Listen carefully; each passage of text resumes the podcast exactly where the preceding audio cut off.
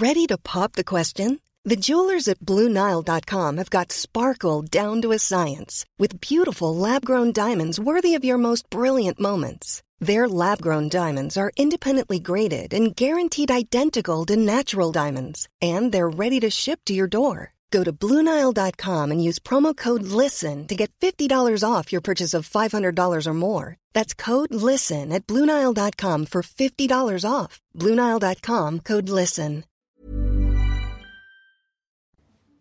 Bonsoir à tous, merci encore de votre fidélité. Bientôt 17h sur CNews, on est ensemble jusqu'à 19h pour faire le point sur l'actu de ce samedi soir avec Karim Zeribi qui est consultant CNews. Bonsoir Karim. Bonsoir Patrice. Avec Régis Le Sommier qui est grand reporter. Bonsoir, Régis, euh, auteur de La vérité du terrain. C'est sorti avant-hier et c'est aux éditions euh, Bouquin. Et Alexandre Devecchio qui est rédacteur en chef adjoint au Figaro. Bonsoir mon Bonsoir, cher Patrice. Alexandre. euh, Le débat bien sûr sur l'Ukraine au 45e jour de, de conflit. Juste après le rappel des principaux titres de l'actualité. C'est avec Mickaël Dorian. Mickaël.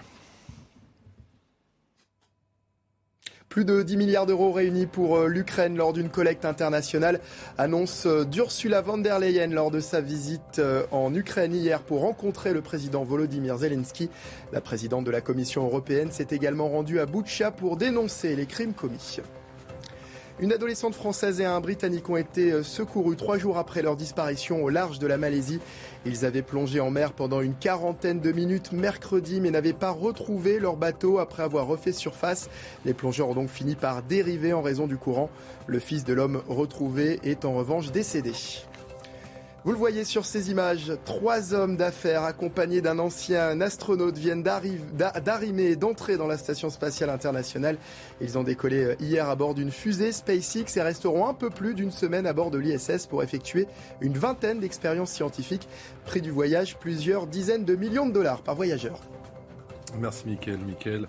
Euh, et on accueille Jonathan Sixou, un journaliste chez Causeur. Bonsoir, merci beaucoup euh, d'être euh, avec nous. On commence avec cette dernière minute. Et euh, mon cher Régis Le Sommier, eh bien, un certain Boris Johnson qui est à Kiev au moment où l'on parle, visite surprise, et il euh, rencontre euh, en ce moment même le président Volodymyr Zelensky. Est-ce que cela vous interpelle? Ça, ça m'interpelle parce qu'on a eu cette discussion hier avec Karim et, et- et vous, Patrice. Ah, vous parlez en dehors du, du plateau? Non, non, absolument, non, non. À l'antenne, on disait que Ah. la, la visi- la visite d'Ursula von der Leyen était un peu euh, euh, bon, man- manquée de poids finalement, manquée de, de, de cohérence finalement, et qu'il aurait dû Parce qu'elle n'est pas légitime, vous me dites Non, Parce qu'elle c'est n'est pas qu'elle élue est pas parce légitime, que... mais qu'il il, faut aujourd'hui que euh, pour l'Ukraine justement les les les, euh, les États les États se déplacent, enfin les, les, les- comment les États de l'Europe et que le, le problème de l'Europe c'est qu'elle n'a été efficace ni dans la négociation, je le rappelle, ce n'est pas elle qui est qui commande euh, les négociations, celles-ci ont lieu euh, à Istanbul aujourd'hui sous la la férule d'Erdogan, Euh, elles ont été menées en partie également avec le Premier ministre Bennett d'Israël et que finalement bah, l'Europe là-dedans, à part venir dire oui oui on peut aider, oui on va faire des sanctions etc.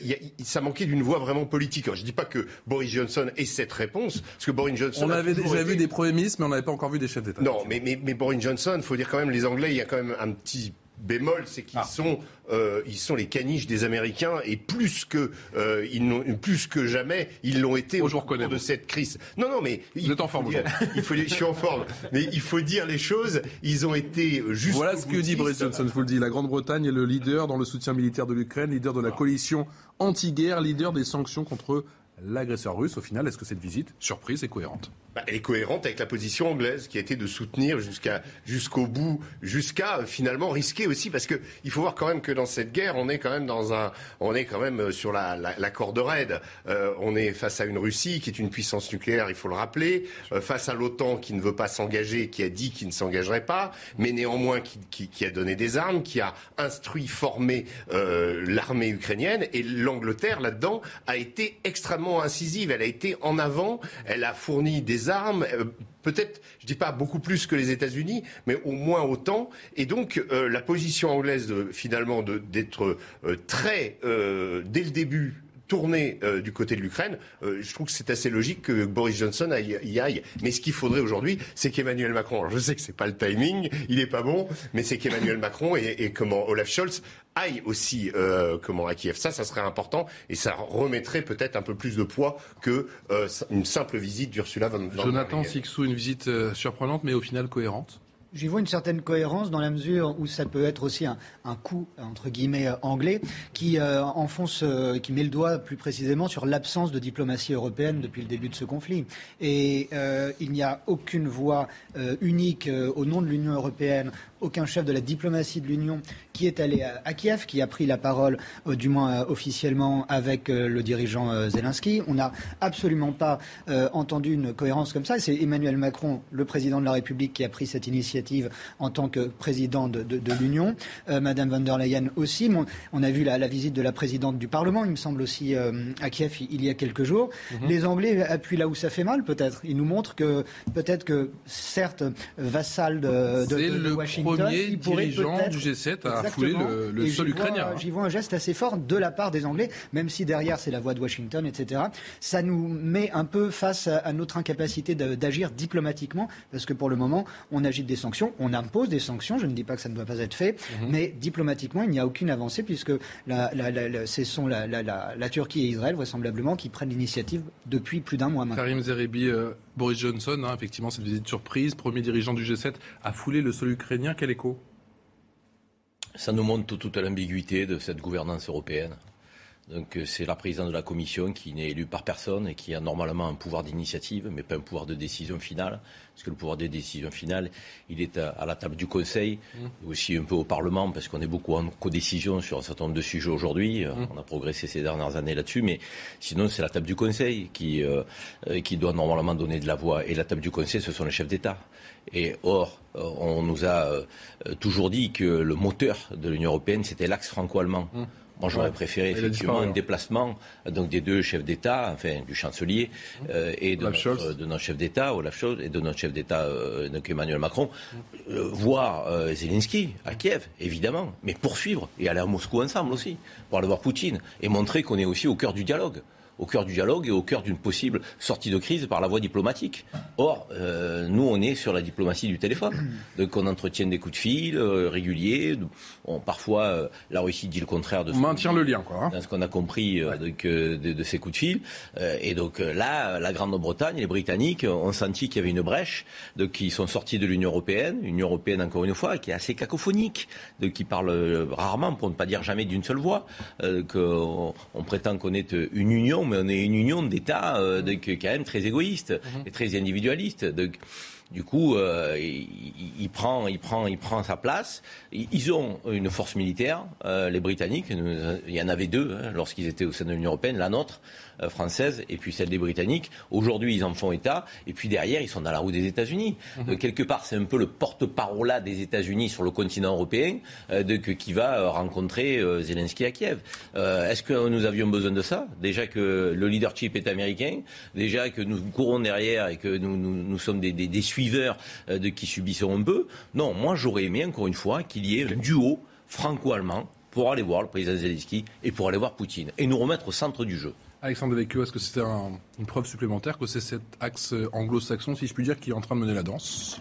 Euh, oui, on ne peut pas en, vouloir d'ailleurs à, Boris Johnson de jouer sa partition et de défendre euh, l'intérêt de, son pays. Simplement, l'intérêt de la Grande-Bretagne et l'intérêt des États-Unis euh, ne sont pas sans doute l'intérêt européen. Il y a d'ailleurs une part de cynisme parce que l'Angleterre est une île et les États-Unis sont loin des terrains d'opération. On voit bien qu'ils sont assez bellicistes depuis le début et qu'ils ne cherchent pas forcément une issue diplomatique. Donc effectivement, c'est à nous de la chercher.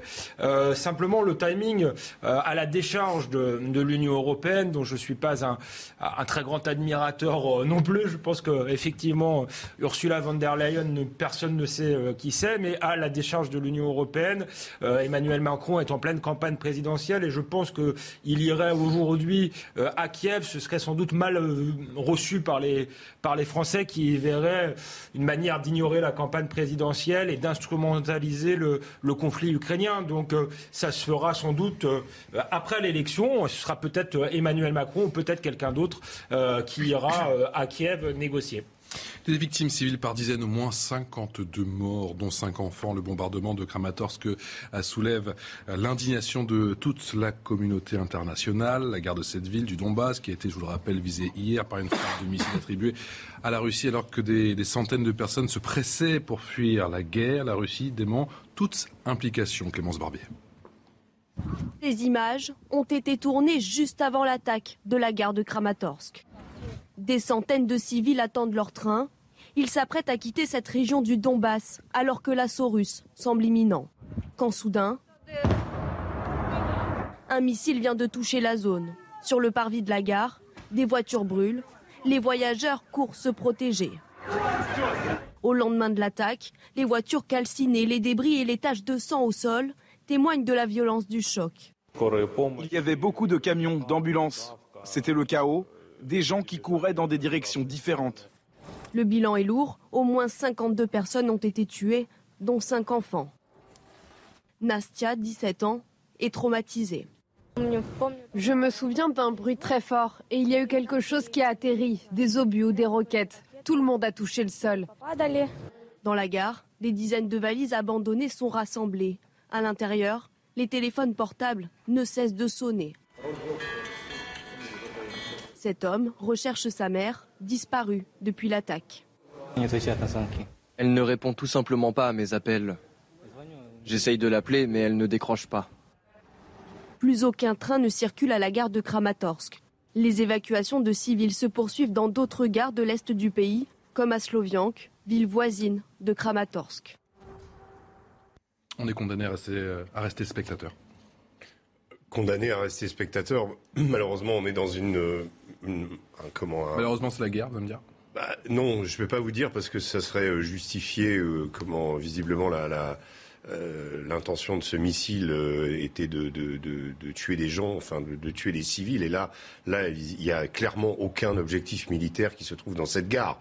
Donc, si ce missile a été, je dirais, délibéré, ça, ça, ça ça a toutes les apparences d'un acte délibéré.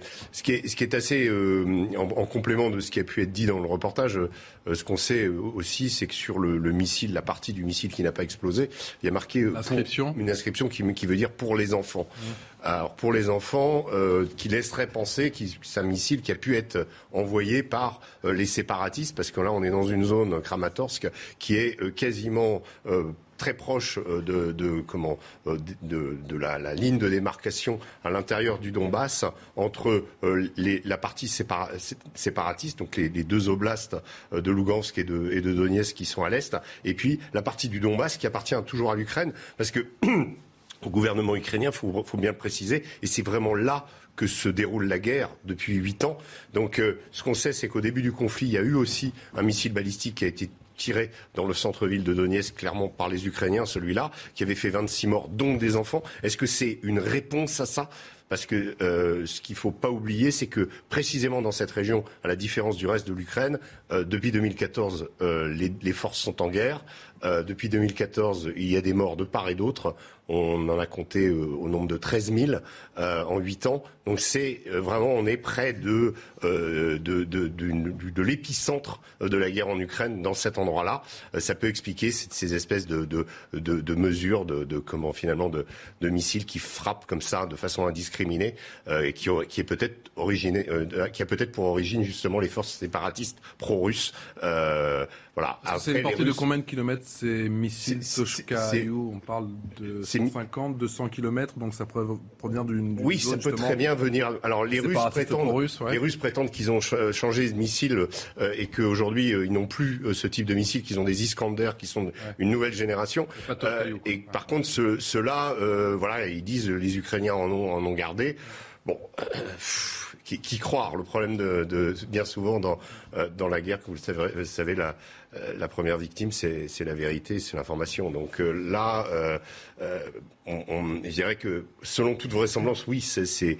Mais en tout cas, c'était fait pour provoquer la terreur, c'était fait pour cibler délibérément des civils. dans le but peut-être de les faire partir aussi, parce que comment le, un des buts aussi comment à peine enfin déguisé des, Russes, c'est justement de se débarrasser des, des, populations qui leur sont hostiles. Voilà.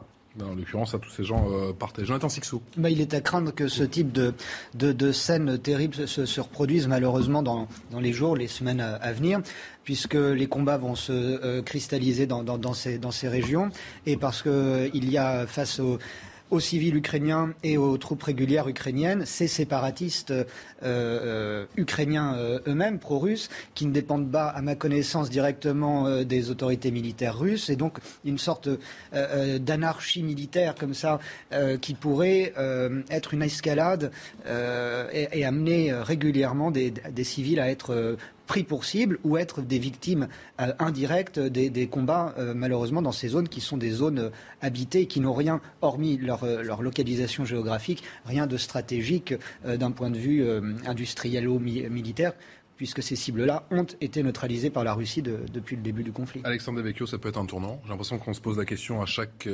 village totalement détruit ou rasé. là, cette fois-ci, il y a cette frappe sur cette gare. Je ne crois pas du tout que ce sera euh, un tournant, puisque vous l'avez dit, on est un peu condamné euh, à être euh, observateur, puisqu'on ne peut pas intervenir directement sous peine d'escalade mortifère pour tout le monde.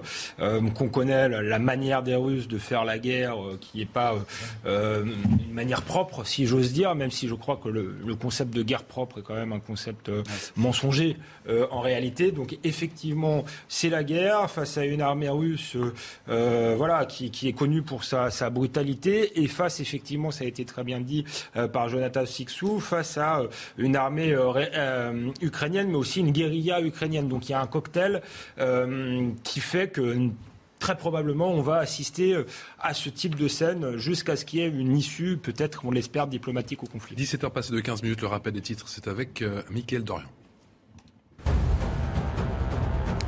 Le Premier ministre britannique a entamé aujourd'hui une visite à Kiev. Selon un communiqué de Downing Street, il s'entretient avec le président Volodymyr Zelensky par solidarité avec le peuple ukrainien.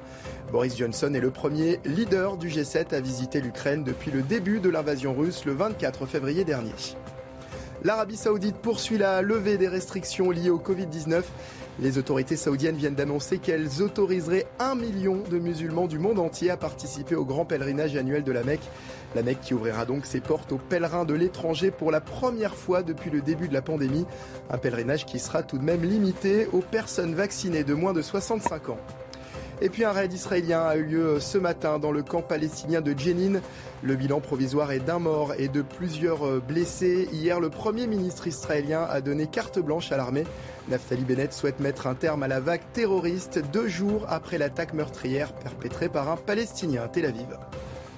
Merci Mickaël. On a eu donc Boucha, Borodianka et maintenant Kramatorsk. Écoutez le, le sentiment du président ukrainien.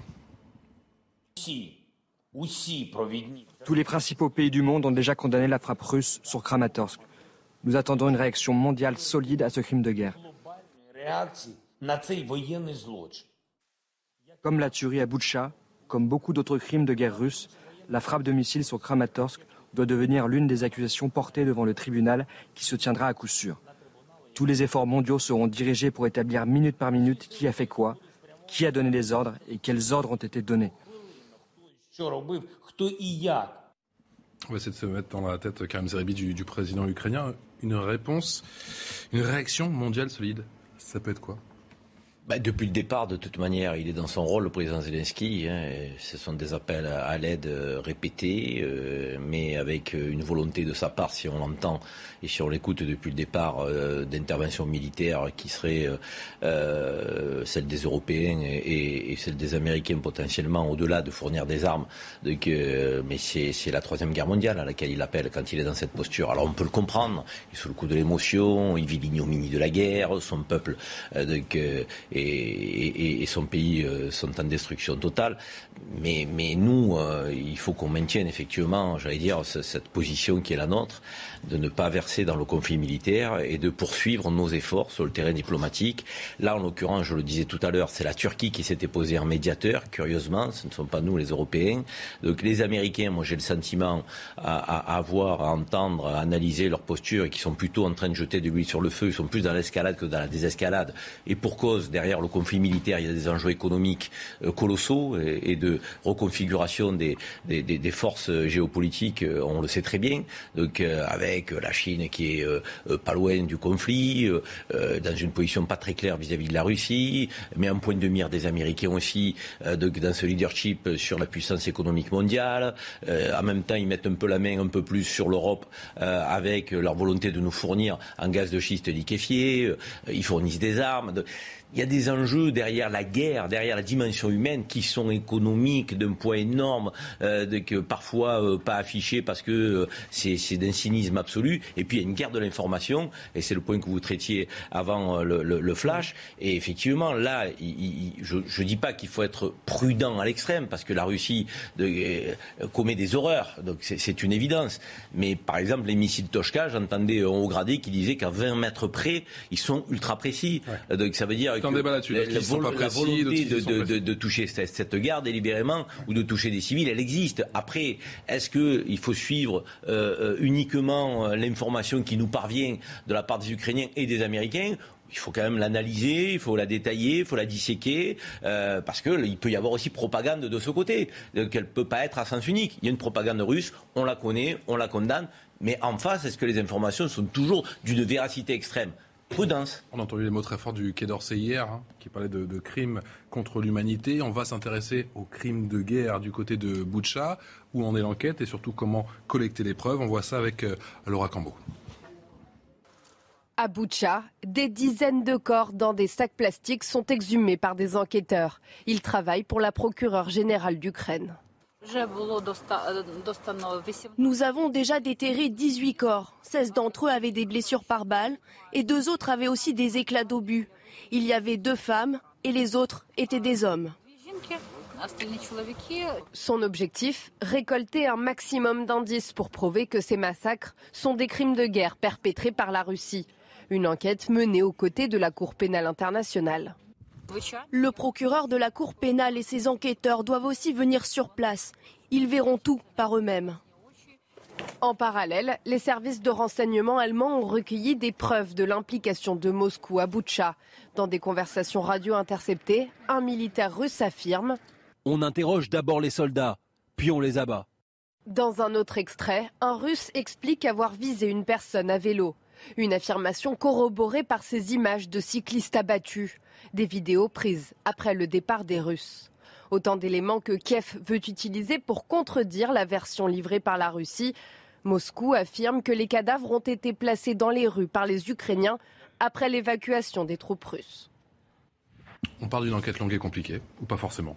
Euh, une enquête, euh, moi, quand je vois la, procureure ukrainienne, moi, je vais dire, elle est dans son rôle, mais ce qui serait souhaitable le plus rapidement possible, c'est que euh, une équipe, comme elle le souhaite d'ailleurs, elle l'a dit, euh, comment diligentée par l'ONU, euh, vienne sur place, constate et, et rend, rend, un rapport rapidement sur ces faits. Comme ça, ce serait, je dirais, ça revêtrait un côté international, c'est-à-dire qu'il y, aurait la légitimité d'une mmh. institution internationale. Internationale neutre, neutre mmh. et euh, surtout qui pourrait dire ben voilà c'est nous savons que euh, euh, les, les, cadavres n'ont pas été déplacés il n'y a pas eu de mise en scène etc je j'anticipe un peu mais ça serait souhaitable. Le problème de, de, de, du fait que ce soit les Ukrainiens mmh. qui comment font fassent l'enquête bah, ça les met tout à coup évidemment les Russes vont dire bah oui c'est truqué etc donc le, le, voilà je pense qu'il y, y, a vraiment un, un, côté impératif et il faut souligner et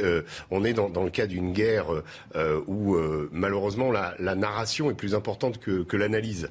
On est encore dans la narration de cette guerre et euh, donc on, suppose tous que les Russes ont fait ces crimes, mais à côté, et c'est notre travail de journaliste aussi de, le faire, et le, je, souligne ce qu'a fait le New York Times à propos de vidéos euh, qui sont sorties euh, où on voit des soldats ukrainiens, cette fois, exécuter euh, des prisonniers russes, ça, ça existe aussi. le New York Times a, bah, comment oui, fait l'analyse, euh, a expliqué que euh, ces prisonniers avaient été prisonniers lors d'une embuscade, etc. Qui aurait des crimes de, guerre côté ukrainien aussi. Donc, voilà, donc ça, c'est important aussi de le dire parce que euh, la, narration des, bons, des gentils d'un côté, les méchants de l'autre, on sait que en général ça ça fonctionne pas et, et ça n'éclaircit pas justement. Et malheureusement, on est dans une guerre et dans une guerre il y a des atrocités de part et d'autre.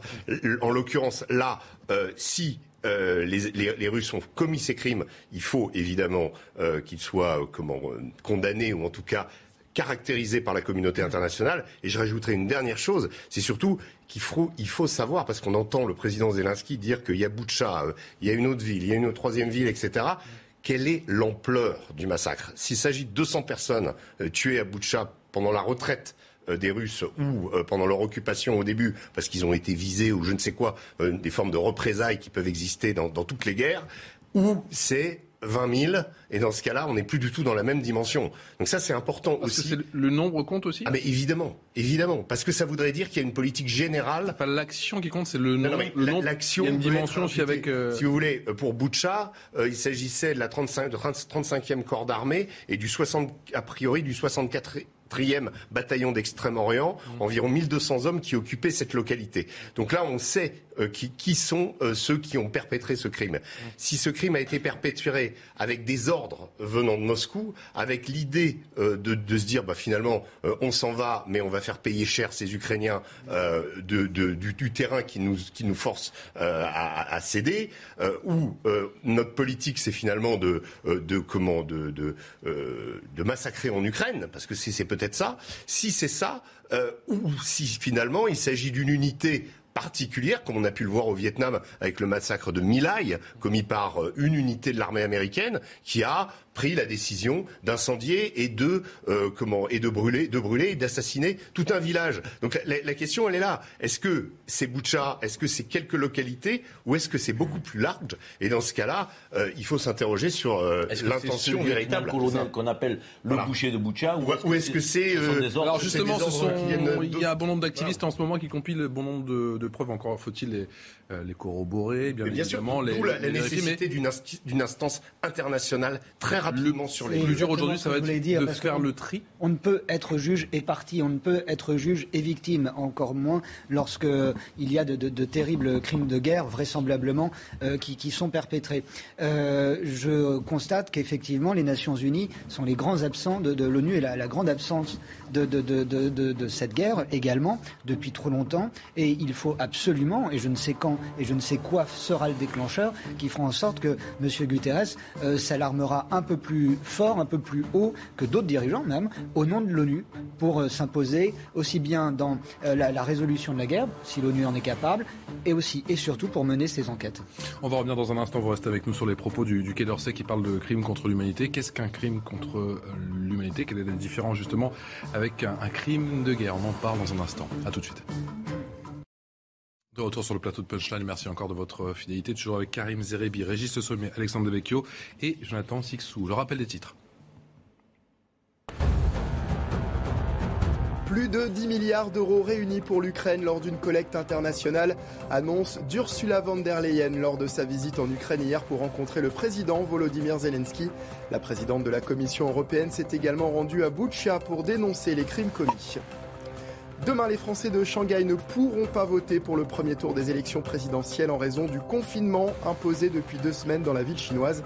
Shanghai qui fait actuellement face à la pire vague de Covid-19 jamais enregistrée depuis le début de l'épidémie. Dans d'autres pays, en revanche, le vote des Français de l'étranger a commencé. C'est le cas notamment à New York, alors que nous sommes à quelques heures de l'ouverture des bureaux de vote en France. Vous le voyez sur ces images de Français résidant aux États-Unis qui se préparent à élire leur futur président. Et merci à Mickaël Dorian. L'actualité en, Ukraine au 45e jour de guerre, c'est également ce couvre-feu qui est mis en place dès ce soir. Hein. et cela jusqu'à lundi matin dans une région, dans une ville que vous connaissez bien. Je crois que vous étiez la semaine dernière, Odessa. Odessa, mon cher Régis Sommier, face aux menaces de frappe de missiles. Écoutez le gouverneur d'Odessa. La nuit dernière, l'ennemi a frappé le village de Krasnosilka. Malheureusement, il y a eu des blessés et des morts des infrastructures ont été endommagées. Aujourd'hui, l'ennemi a tiré un missile non loin d'Odessa, mais heureusement, il n'y a pas eu de victimes. En raison d'une possible attaque de missiles sur Odessa, j'ai imposé un couvre-feu dans la ville et sa région à partir de 21h le 9 avril jusqu'à 6h le 11 avril 2022. Régis Le Sommier, Odessa a-t-elle raison de s'inquiéter? Odessa est de toute façon. Euh, est dans le viseur de toute façon. Bah, dans le Vous le sentiez la semaine dernière Ça va être. Euh, moi, j'y ai passé deux jours. Euh, pendant ces deux jours, j'ai remarqué d'abord que les habitants ont, preuve d'une résilience assez remarquable. Euh, il y a en effet des, des alertes un peu. Je dis pas en permanence, hein, c'est pas vrai. Il y en a. Il y, en a, il y en a souvent. Il y a des tirs de missiles en effet qui ont lieu, mais qui touchent en général plutôt la, la banlieue. Il y a eu un dépôt de munitions, de, un dépôt d'essence, pardon, qui a été frappé. le centre-ville en, tant que tel n'est pas particulièrement. Il n'y a pas de barricade, il y a quelques chevaux de frise comme ça qui sont disposés. En fait, c'est plus au cas où les chars russes arriveraient, il y a des chevaux de frise, il y a des sacs de sable qui sont prêts, il y a des checkpoints. Hein, L'armée est là, elle est, elle est présente si vous voulez, mais ça n'empêche pas le, la vie de continuer. Il y a les magasins sont ouverts, comment il y a des, des magasins d'informatique, ça déborde d'activités. C'est une ville aussi balnéaire, c'est une ville où on faisait du tourisme à Odessa. Donc là, pour Là, par contre, je veux vous dire que sur la côte, euh, où euh, les, les, les, comment les plages ont été minées, parce qu'on a longtemps cru, euh, cru et c'est toujours possible, que les Russes lanceraient une opération amphibie. Donc les plages ont été minées, donc on ne peut plus aller sur certaines plages. Mais en revanche, bon, bah voilà, il y a toujours une, une promenade. Bon, il y a, y a, y a pratiquement personne. Hein. C'est clair que les gens viennent plus faire de tourisme à Odessa, mais la ville d'Odessa en tant que telle, les gens n'ont pas renoncé à vivre. J'ai vu la vidéo de l'office de, tourisme d'Odessa. C'était il y a quelques semaines, effectivement. C'est très joli. Bah, c'est bucolique. Oui. Oui, ça reste, c'est une ville pacifique, mais euh, vous sentez quand même la tension est là. Et puis les, le, le, le, les combats ont lieu, euh, comment du côté de Mykolaïev, qui est euh, je dirais, à une centaine de kilomètres à, l'ouest, à l'est, pardon. Où les combats sont terribles. Voilà, et là on a un vrai front à côté. Donc la ville vit au diapason de ça, elle vit avec les alertes. les gens peuvent descendre dans les caves ou descendre dans, dans quand il y a, quand il y a ces, ce type d'alerte. et il y a aussi une atmosphère aussi un peu de, de suspicion vous savez, c'est toujours le cas en temps de guerre. C'est-à-dire qu'on on fait la chasse aux espions. Il y, a, y a, une sorte de manière de, de, de des patrouilles en, en, pleine nuit qui ont lieu, ou dans les dans les halls de gare où les gens viennent regarder un peu euh, et euh, demander euh, les papiers d'identité. Donc c'est très tendu, mais ça n'empêche pas ce que je veux dire, c'est que ça n'empêche toujours pas les Ukrainiens de cette région-là de vivre. ils continuent à aller à leurs activités et les magasins sont ouverts et voilà. Il y a quand même un sentiment d'intensification, un sentiment d'accélération peut-être et de, de, changement de stratégie de la part de, de l'armée russe. Il faut une victoire, coûte que coûte, pour le 9 mai, fête nationale en Russie. Oui, puis d'autant qu'Odessa, euh, si, si je ne me trompe pas, c'est un port euh, de, qui, euh, qui donne sur la mer Noire et c'est le dernier port qui n'est pas sous l'emprise des, des, des, Russes, hein, Régis. Oui, puisque au-delà, ça y est, la mainmise donc, est là. et donc économiquement, donc, ça reste quand même une zone stratégique que pour l'Ukraine. Et, et, on sait que dans la stratégie russe, il y a effectivement l'invasion militaire, mais derrière, il y a une volonté d'asphyxie aussi de, de tout ce qui concerne concerne les, la dimension économique. Et un port, et on le voit bien, l'accès à la mer Noire donc, euh, par Odessa, euh, euh, faire entrer des marchandises, exporter, importer, c'est quelque chose de crucial pour l'Ukraine.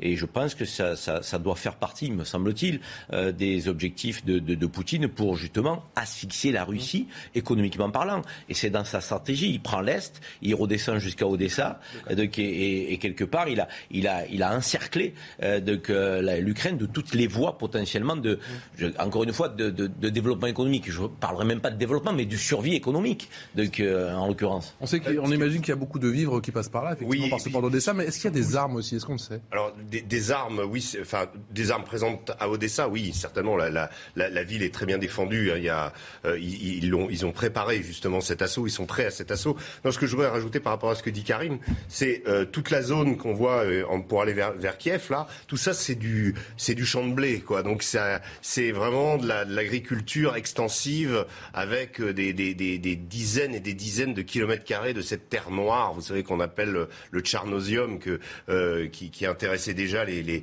les, Athéniens dans la Grèce antique. Euh, pour justement, c'est vraiment le grenier à blé de l'Europe. Il est là.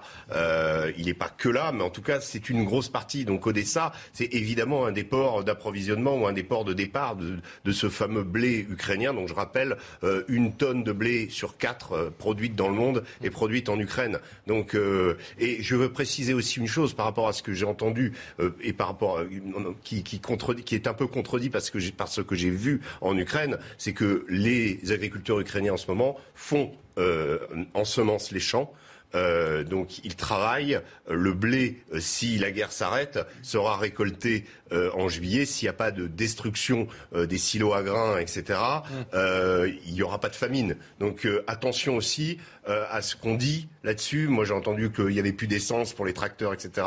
Moi, ce que j'ai vu, c'est que c'est pas vrai du tout. Il y a de l'essence. Les tracteurs sont au travail. Les, les, paysans, en tout cas dans ces, dans ces zones-là, sont au travail. bon, on va peut-être un peu vite en besogne en disant que tout ça va s'arrêter si on trouve. Mais là, encore une fois, hein, il ne faut pas que le conflit s'éternise. C'est ça la question. Euh, les, comment, les, les, euh, moissons, c'est juillet. Euh, donc, il y a encore un peu de temps. Et, du côté d'Odessa, d'ailleurs, les, les blés sont, les champs sont verts déjà. Voilà. Odessa, très certainement la prochaine cible russe. Euh, Alexandre Devecchio, dans quelle mesure cette date du 9 mai est symbolique pour Vladimir Poutine? C'est la, grande fête euh, patriotique, hein. c'est la victoire euh, contre, contre l'Allemagne. C'est notre 14 juillet, nous, quoi. Hein. oui, et c'est l'idée aussi, c'est un mimétisme entre le, le, passé et le présent, puisque Poutine prétend dénazifier l'Ukraine. Donc, si vous voulez, c'est la poursuite du combat contre l'Allemagne nazie. et donc, dans sa propagande, ce serait bon pour lui d'avoir une victoire au moins militaire militaire euh, d'ici le 9 mai. Euh, ce serait un clin d'œil de l'histoire et ça permettrait au moment justement de cette, vous appeliez le, 14 juillet, mais au moment justement où les troupes défilent euh, à Moscou, de pouvoir, de pouvoir voilà célébrer, célébrer une victoire et faire en sorte, là on sait qu'il y a à peu près, selon les sondages là-bas, 80% des Russes qui sont qui approuvent cette guerre, bien de, de, maintenir la, cohésion nationale. On va dans un instant sur cette union sacrée avec ce, ce sondage de 80%. Juste un, autre symbole, juste un autre symbole à relever avec euh, Odessa. Mm. Euh, c'est un symbole très fort puisque la révolution russe a débuté à Odessa avec la mutinerie des marins du Tsar. Et euh, c'est de là que, sont partis ensuite de nombreux mouvements de, de révolte. C'est euh, aussi d'Odessa que euh, Eisenstein tire cette scène mythique du, cinéma, le cuirassé ah, Potemkin, avec ses, grandes volées de marche et cette poussette qui, euh, qui, il filme, il montre la, la répression de tsariste déjà à ce moment-là. Ensuite, est-ce que Vladimir Poutine est encore aujourd'hui dans la quête de symboles? Ça, je serais bien incapable de, vous répondre franchement. Ce qu'on peut dire, c'est qu'il semble avoir revu ses, ses objectifs euh, si on sait quels étaient ses objectifs euh, au départ, mais euh, en tout cas, on est parti sur une invasion large de, mm. toute l'Ukraine où il allait jusqu'à Kiev. Clairement, là, il, vise l'est du pays, le Donbass, peut-être aller jusqu'à Odessa, mais je pense que ce qu'il ce qu'il voudrait en termes de symbole, ce qui tomberait bien pour lui, c'est justement de reprendre Mariupol et de pouvoir déclarer une, victoire, au moins sur le Donbass, de dire on a repris euh, le Donbass d'ici le, 9 mai. Ce serait quand même sans doute une déconvenue pour, euh, pour l'armée russe s'il n'y arrivait pas, d'autant plus que le, a priori l'objectif a été quand même revu euh, à la baisse. On n'est plus du tout dans l'idée de, de, faire tomber le, gouvernement et de prendre tout le pays. Vous l'avez évoqué il y a un instant, d'après un sondage d'un organisme indépendant, l'Evada, plus de 8 Russes sur 10 soutiennent de Vladimir Poutine en Ukraine. Hein. ce sondage qui date de la fin du mois de mars. Karim Zerebi, ce sondage, d'après vous, donne-t-il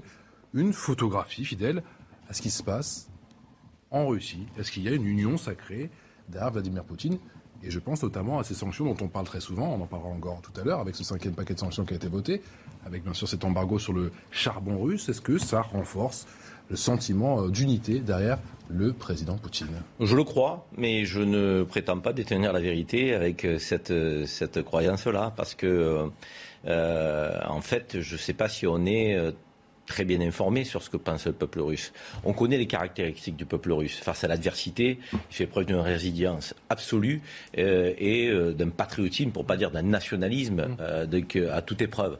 là, il y a des canaux d'information qui ne leur parviennent pas et, donc, sous l'effet d'informations euh, sélectives, euh, très triées sur le volet, euh, de, des informations poutiniennes, peut-être effectivement que le peuple russe a tendance à se cimenter autour de, son, chef de l'État et, derrière entend la propagande, l'intègre et, la fait sienne. C'est possible aussi. il, faut qu'on comprenne bien culturellement comment fonctionnent les Russes. Les Russes ont vécu des moments euh, dramatiques par le passé. Euh, on parlait de, de, la, de l'inflation. Il paraît que sur Helsinki, sous Helsinki, pardon, elle était, elle était à, un, niveau de, que, qui, qui n'a rien à voir avec ce que aujourd'hui. Donc nos sanctions économiques quel impact véritablement pour retourner le peuple russe contre Poutine euh, Peut-être pas vraiment efficace. Donc il est capable de faire preuve d'une résilience absolue, euh, ce peuple. Et puis encore une fois, la Russie n'est pas seule. Euh, moi, quand on entend dire que le monde entier est contre la Russie, c'est pas vrai. Donc l'Asie n'est pas contre la Russie. La Chine, l'Inde, donc des pays des Émirats arabes unis, quelques pays africains. L'Afrique, l'Algérie, l'Angola, le Burundi, le Congo-Brazzaville, la Guinée équatoriale, Madagascar, le Mali, le Mozambique, la Namibie, le Soudan, le Soudan du Sud, l'Afrique du Sud, le Sénégal, la Tanzanie, l'Ouganda et le Zimbabwe. Il y a quelques voies de business intéressantes là quand même, non? Au-delà euh, des Européens et des Américains. Hum. Je dirais 83%. Ce chiffre, il vous semble crédible ou pas? Euh, Il me semble crédible dans la mesure où euh, je ne vais pas aller dans, contredire ce qu'a dit Karim. Il y, a, chez les Russes une, résilience et puis surtout une sorte de réflexe défensif quand ils sont justement quand ils se sentent attaqués, qui, fait que justement ils vont se, mettre derrière Poutine. En revanche, ce qui va être intéressant de suivre dans les dans les semaines, dans les mois qui viennent, euh, c'est les corps des soldats qui reviennent à, la maison. Euh, ça, euh, on le sait qu'à l'époque de l'Afghanistan, ça avait été une variable non négligeable, c'est-à-dire que le, le, le, le, peuple russe, quand on se déploie, alors je dis pas que c'est l'Ukraine est comparable avec l'Afghanistan parce que l'Afghanistan est une guerre qui se passait dans un autre pays très loin, très éloigné, sans réelle connexion, je dirais culturelle ni historique avec la Russie. Euh, là, en l'occurrence, on est quand même euh, chez les frères slaves. Donc c'est encore plus, euh, je dirais que c'est peut-être encore plus touchy de voir que des Slaves meurent en combattant d'autres Slaves. Et, ça, est-ce que le peuple russe sera capable d'accepter s'il y a beaucoup de morts? Parce que là, aussi, le problème, il est au niveau des chiffres. Moi, j'entends jamais parler des morts ukrainiens. Euh, du, nombre de soldats morts. Il n'y a jamais une comptabilité. En revanche, on entend des chiffres, oui, 15 000 Russes, 10 mm. 000 Russes. Mm. Et ça, euh, c'est c'est comment répéter. Il y a Dimitri euh, Peskov qui a concédé que les, pertes étaient substantielles côté russe. Hein. Mais, il ne donne pas de chiffres. C'est un paramètre très important qui a fait que la Russie, d'ailleurs, dans ses actions militaires à l'étranger, en particulier en Syrie, a créé le groupe Wagner. Vous savez, le groupe Wagner dont on parle en Afrique, il permet quoi? Il permet de faire des opérations, par exemple, comme la reconquête de Palmyre euh, au profit de Bachar el-Assad ou d'une partie d'Alep euh, sans avoir à donner une comptabilité militaire, sans que ces mercenaires finalement n'apparaissent dans des statistiques de pertes russes. Ça, c'est un des gros avantages des mercenaires. C'est pas assez euh, souligné souvent. On dit oui, c'est des groupes qui sont envoyés, mais ça sert aussi à ça. Là, en l'occurrence, il y a peut-être Wagner, mais c'est surtout des jeunes Russes qui meurent. on a d'ailleurs, une, une, on a une, une idée un petit peu des, zones dans lesquelles et beaucoup viennent justement de, petites républiques au sud de, la Sibérie. Euh, le, voilà, est-ce que le peuple russe va encaisser euh, que pour une guerre fratricide ou presque, euh, accepter que ses fils à nouveau meurent et pour combien de temps? Et là, je pense qu'il y aura peut-être un impact sur la cote de popularité de Vladimir Poutine. 17h passées de 45 minutes, le rappel des titres la Minute Info avec Mickaël Dorian. Le Premier ministre britannique a entamé aujourd'hui une visite en Ukraine. Selon un communiqué de Downing Street, Boris Johnson s'est rendu à Kiev pour rencontrer le président Volodymyr Zelensky par solidarité avec le peuple ukrainien. Il est le premier leader du G7 à visiter l'Ukraine depuis le début de l'invasion russe le 24 février dernier. Alors que nous sommes à quelques heures de l'ouverture des bureaux de vote en France, dans certains pays, le vote des Français de l'étranger a déjà commencé. C'est le cas notamment à New York, où, comme vous le voyez, des Français résidant aux États-Unis se préparent à élire leur futur président. Et puis regardez ces images. Trois hommes d'affaires accompagnés d'un ancien astronaute viennent d'arrimer et d'entrer dans la station spatiale internationale. Ils ont décollé euh, hier à bord d'une fusée SpaceX et resteront un peu plus d'une semaine à bord de l'ISS. Prix du voyage, plusieurs dizaines de millions de dollars par voyageur. Michael Dorian, l'exécutif européen en Ukraine, Ursula von der Leyen, hein, c'était hier, est passé euh, par Boucha avant d'aller rencontrer le président ukrainien euh, Volodymyr Zelensky à, Kiev. Un message de solidarité, message aussi ô combien politique, Sibylle de lettres. Elle est d'abord venue se recueillir devant les victimes du massacre de Boucha. Ursula von der Leyen, la présidente de la Commission européenne, était hier en Ukraine pour montrer le soutien inconditionnel de l'Europe. L'Ukraine appartient à la famille européenne. Et aujourd'hui, je suis ici pour vous apporter une première réponse positive. Dans cette enveloppe, cher Volodymyr, un pas important vers votre adhésion à l'Union européenne. Après la demande officielle faite par l'Ukraine le 28 février dernier, ce questionnaire est donc une nouvelle étape. Mais face aux atrocités qui se multiplient dans son pays, Volodymyr Zelensky a appelé l'Union européenne à être encore plus ferme. Je pense que la complaisance avec laquelle certains Occidentaux traitent encore l'État russe est une erreur. Nous savons qui essaie constamment de modérer les propositions des sanctions et nous ferons de notre mieux pour faire enfin comprendre à l'Europe que dans tous les cas, nous devrons imposer des sanctions vraiment fortes à la Russie. Ce jeudi, l'Europe avait adopté une nouvelle vague de sanctions avec notamment un embargo sur le charbon ou encore l'interdiction pour les navires russes de venir dans les ports européens. Jonathan Sixou promet une intégration rapide de, l'Ukraine au sein de l'UE. Est-ce que c'est une folie? Euh, je ne sais pas si c'est une folie, mais c'est une faute, oui. C'est une faute euh, euh, politique, une faute diplomatique. Euh, et quand bien même cela pourrait se, faire un jour ou l'autre, ce n'est pas à Mme von der Leyen de le dire aujourd'hui à Kiev. Ça me paraît être euh, Donc c'est pas elle de le dire et c'est pas le bon timing. Mais absolument, tout est faux selon moi euh, dans cette dans cette façon d'être, de faire. Je pensais que c'était Alexandre le plus dur avec. Ah mais il va peut-être l'être encore. avec von der Leyen, mais là je, là, je crois qu'elle complète là. Non, voilà ce que je vais dire parce que ça, ça me paraît être euh, comment dire, ça me paraît très creux finalement. Ça fait des images pour la télé, ça fait, euh, ça apporte de l'eau au moulin euh, de, des condamnations encore une fois légitimes de ce conflit, mais concrètement, ça n'est rien, si ce n'est faire miroiter aux Ukrainiens quelque chose qui ne pourra pas se faire, ou du moins qui ne pourra pas se faire tout de suite. je vous rappelle que la Turquie négocie depuis, je crois, 25 ans son entrée dans l'Union européenne. Ces mots sont-ils bien raisonnables, Karim Zeribi? Non, mais évidemment, ça vient d'être dit. Je pense que c'est ni le bon timing et ni le, bon interlocuteur. Euh, encore une fois, il faut replacer les, choses dans l'ordre. Moi, j'ai été parlementaire européen. J'ai regretté le pouvoir euh, démesuré que la Commission pouvait s'octroyer, alors que la Commission, a, encore une fois, je le dis, a un pouvoir d'initiative. Et ensuite, on a des gens qui sont élus par les peuples, qui, doivent prendre des décisions euh, et gouverner. or, on a l'impression que c'est pas comme ça que ça se fait.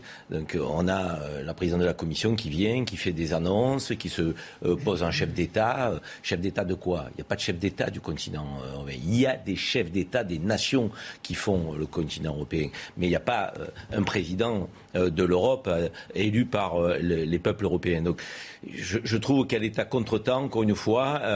on, continue d'envoyer un message un peu trouble du fonctionnement de la gouvernance de l'Union européenne, d'une forme Vous jusqu'à dire que c'est de la com? On fait, on fait, on fait de l'affichage. Mais vous croyez qu'on fait quoi de plus? De l'affichage De la bah, gesticulation On fait de, on fait de l'affichage, de la gesticulation. On sait le processus long, ardu, euh, fait de critères multiples pour intégrer l'Union européenne. Donc c'est pas maintenant que l'Ukraine est en position de pouvoir postuler. C'est pas possible. Je veux dire, et quelque part, j'ai l'impression qu'avec l'huile sur le feu que posent les Américains en permanence, c'est presque une pique euh, indirecte envoyée aussi à Poutine en disant, ben, quoi qu'il en soit, donc, on les fera rentrer dans l'Union européenne de gré euh, presque ou de force, au forceps c'est n'importe quoi. Ça vient pas, totalement en contradiction, Alexandre Devecchio, avec ce qu'avaient dit les 27, je me souviens, à Versailles, il n'y a pas si longtemps que ça. Oui, ça vient en contradiction et il faut espérer que c'est de la com, même si c'est pas le moment de faire de, de la com, parce que si c'était vrai, euh, ça, ça veut dire quoi? Ça veut dire que le, jour où il y a à nouveau un conflit, enfin celui-ci est pas résolu, mais euh, admettons qu'il soit euh, résolu, le jour où il y a à nouveau un conflit entre la Russie et l'Ukraine, l'Europe va aller faire la guerre à la Russie. C'est ça qu'on est en train de dire. Donc c'est totalement irresponsable comme, comme position. Donc, Mme euh, Madame von der Leyen, comme souvent, se, fait plaisir. Elle est dans la diplomatie de la morale, euh, des bons sentiments, mais elle n'aide ni les Ukrainiens ni les Européens, je crois. Quel rôle pour l'UE dans ce conflit? Et moi, je vais être volontiers provocateur et pas, dans la, pas de la façon dont vous l'imaginez, euh, Patrice. Je, je vais dire que la position des États-Unis, quelque part, et de la Grande-Bretagne est beaucoup plus claire elle est beaucoup plus claire. Ils sont dans l'adversité euh, vis-à-vis de la Russie. Moi, je, je vais pas. Euh, j'ai expliqué hier que j'avais rencontré, euh, j'avais fait face à des Américains. comment, qui... En gros, ils n'ont pas le postérieur entre deux chaises. Quoi. Non, non, mais c'est-à-dire qu'en fait, ils sont dans cette guerre et que cette guerre m'a tout l'air sur le terrain d'être une guerre euh, quand même entre Américains et Russes, euh, une guerre par, par proxy, hein, par, par euh, comment unité interposée, par sur sur un pays à l'extérieur. Mais pour les Américains comme pour les Britanniques, cette guerre, c'est le dernier volet de la guerre froide. c'est la, façon dont ils ont vu que la, Russie avait redressé le nez, ils ont vu qu'il y, y, avait un leader russe comment qui, qui leur faisait face, et pour eux, ils sont toujours dans cette idée c'est et ils l'ont prouvé depuis depuis très longtemps qu'il faut finalement un, un, changement de régime. Même Joe Biden l'a dit. Alors la Maison Blanche est revenue en arrière en disant non, il l'a pas vraiment dit, mais en disant que Poutine ne pouvait pas rester aux mmh. commandes de la Russie. Mmh. Donc, mais leur démarche est claire. Simplement, ils savent très bien, Alexandre le, le, précisait tout à l'heure, les, les Britanniques sont sur une île et les Américains sont très loin. Et regardez toutes les guerres qui ont été euh, comment, comment euh, menées par les Américains dans les 20 dernières années. C'est des guerres qui se sont jamais déroulées sur leur territoire. Jamais. C'est toujours des guerres qui ont lieu à l'étranger, alors qu'ils leur coûtent beaucoup d'argent, parfois beaucoup d'hommes, qui foutent un sacré bordel à la planète, si, je puis m'exprimer ainsi, en particulier au Moyen-Orient et en Afghanistan. Mais finalement, c'est des guerres qui sont faites par d'autres. Et là, en l'occurrence, c'est une guerre qui est faite par d'autres. Mais ne nous détrompons pas, la question de l'Europe dans cette histoire et la présence de l'Europe, elle est annexe. Les, je le répète, les négociations ont lieu en Turquie, euh, qui est quand même, ce qui est quand même un paradoxe pour euh, un pays qui, dont on n'a pas voulu dans l'Union européenne et qui aujourd'hui doit quand même se frotter les mains à se dire c'est moi qui la seule avancée significative. Euh, regardons les choses clairement et froidement. Dans ce conflit, le retrait des troupes russes de l'ouest du Dniepr elle a été obtenue par les négociations qui ont eu lieu à Istanbul. Euh, dans l'histoire, moi, les négociations, elles se faisaient à Sèvres, le traité de Sèvres, le traité de Versailles, etc. Mm. Tout ça, c'est fini. Donc, euh, pas cher Dogan en tout cas. La marge du monde aujourd'hui mm. et son orientation, elle se fait à l'extérieur de l'Europe. Et tous ces atermoiements, vous parlez de communication, mais oui, on essaye de revenir. Euh, ce qu'avait dit clairement Poutine à, à Emmanuel Macron, c'est quand il est venu le voir, c'est il est bien Emmanuel Macron, oui, c'est un interlocuteur, mais pour Poutine, Emmanuel Macron, c'était pas le bon interlocuteur non plus. C'était pas euh, pas le chef de l'OTAN. Donc, il pouvait proposer, faire des propositions, mais c'était pas le bon. Alors, je dis pas qu'Emmanuel Macron a pas eu tort. Je pense qu'il a eu raison et que c'est le rôle de la France justement de proposer une médiation. Mais aujourd'hui, où est la France? Alors oui, il y a des élections. Vous me direz, où est l'Allemagne? Ah oui, euh, l'Allemagne a un peu de difficulté quand il s'agit d'envoyer des armes à l'étranger. Bon, euh, on peut bah, voir D'ailleurs, ils viennent de dire que c'était terminé là. Oui, mais, mais donc ils viennent de l'annoncer cet après-midi. Euh, ils arrivent à la limite hein, pour la livraison des armes. on pourrait, pourrait, en parler aussi de la position des Allemands qui est quand même un petit peu ambiguë. Bah, ça tombe bien, on a une heure de plus. Y compris vers, vers l'Europe. Mais je termine là-dessus pour dire voilà, la, la, la position de l'Europe n'est non seulement pas claire, elle est confuse, mais elle me paraît à la marge de tout ce qui est en train de se passer là-bas. Et les Américains, avec leur allié indéfectible britannique, sont à la manœuvre. Et, et voilà, et on est dans une guerre qui est un affrontement planétaire, un affrontement pour euh, euh, une nouvelle définition peut-être euh, des relations internationales. Est-ce que l'UE peut encore reprendre la main sur ce dossier ou, c'est une chimère, Alexandre Devecchio, rapidement? Ça va être très compliqué parce que ce que, ce que craint Poutine, c'est l'OTAN. L'OTAN, ce sont les États-Unis en réalité. Donc ça a été très bien dit par Régis Le Sommier. Il faudra, si on veut des négociations, il faudra que les Américains en veulent aussi et négocient avec Poutine. Maintenant, on peut essayer de, de, de jouer les intermédiaires et je crois en ayant une position claire, pas en disant l'Ukraine va rentrer euh, dans l'Union européenne et en se faisant plaisir, mais en défendant l'idée que justement on en sortira par les négociations et en essayant de, négocier aussi avec les États-Unis euh, en, leur, disant euh, nous on est directement concernés et on veut une issue diplomatique le plus vite possible. Mais pour le moment il n'y a rien. On négocie pas avec, on négocie pas avec des, des, des, des, gens qui sont en infériorité. On, est en, position d'infériorité, il faut quand même le dire. On est très dépendant du gaz russe de, et, et, de fait à la table des négociations, ben, qu'est-ce que vous voulez dire Vous voulez hausser l'OTAN sur quoi? On n'a pas de puissance militaire européenne en tant que telle, c'est l'OTAN. On n'a pas de puissance énergétique, donc on est dépendant du gaz russe. et les euh, sanctions économiques, on les reprend en boomerang euh, euh, sur nos populations. très franchement, où il est le pouvoir de pression européen? Il n'existe pas. Vous restez avec nous On continue à parler de cette situation en Ukraine, de cette guerre, au 45e jour du conflit dans un instant. A tout de suite. Bientôt 18h sur CNews. Merci encore de votre fidélité à, Punchline. On est avec Karim Zeribi qui est consultant CNews, Régis Le Sommier qui est grand reporter. Votre dernier ouvrage, La vérité du terrain, c'est aux éditions Bouquin. Alexandre Devecchio qui est rédacteur en, chef adjoint au Figaro et Jonathan Sixou qui est journaliste chez Causeur. On parle bien sûr de cette 45e euh, journée de guerre. On fait le bilan bien sûr de cette guerre en Ukraine juste après le rappel des principaux titres de l'actualité. C'est avec Isabelle Piboulot. Plus de 10 milliards d'euros réunis pour l'Ukraine. Lors d'une collecte internationale, plus de 9 milliards ont été récoltés dans le cadre de la campagne Stand Up for Ukraine.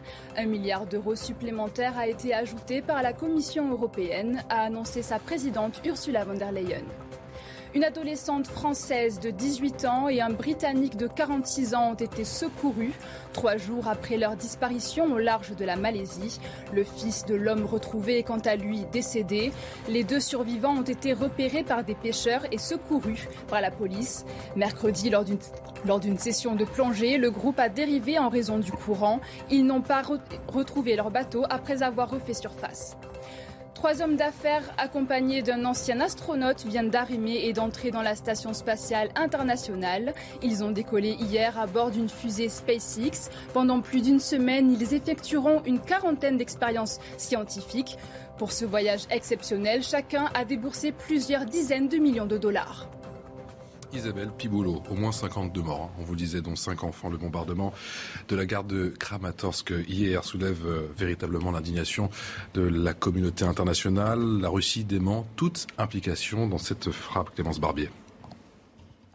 Ces images ont été tournées juste avant l'attaque de la gare de Kramatorsk. Des centaines de civils attendent leur train. Ils s'apprêtent à quitter cette région du Donbass alors que l'assaut russe semble imminent. Quand soudain,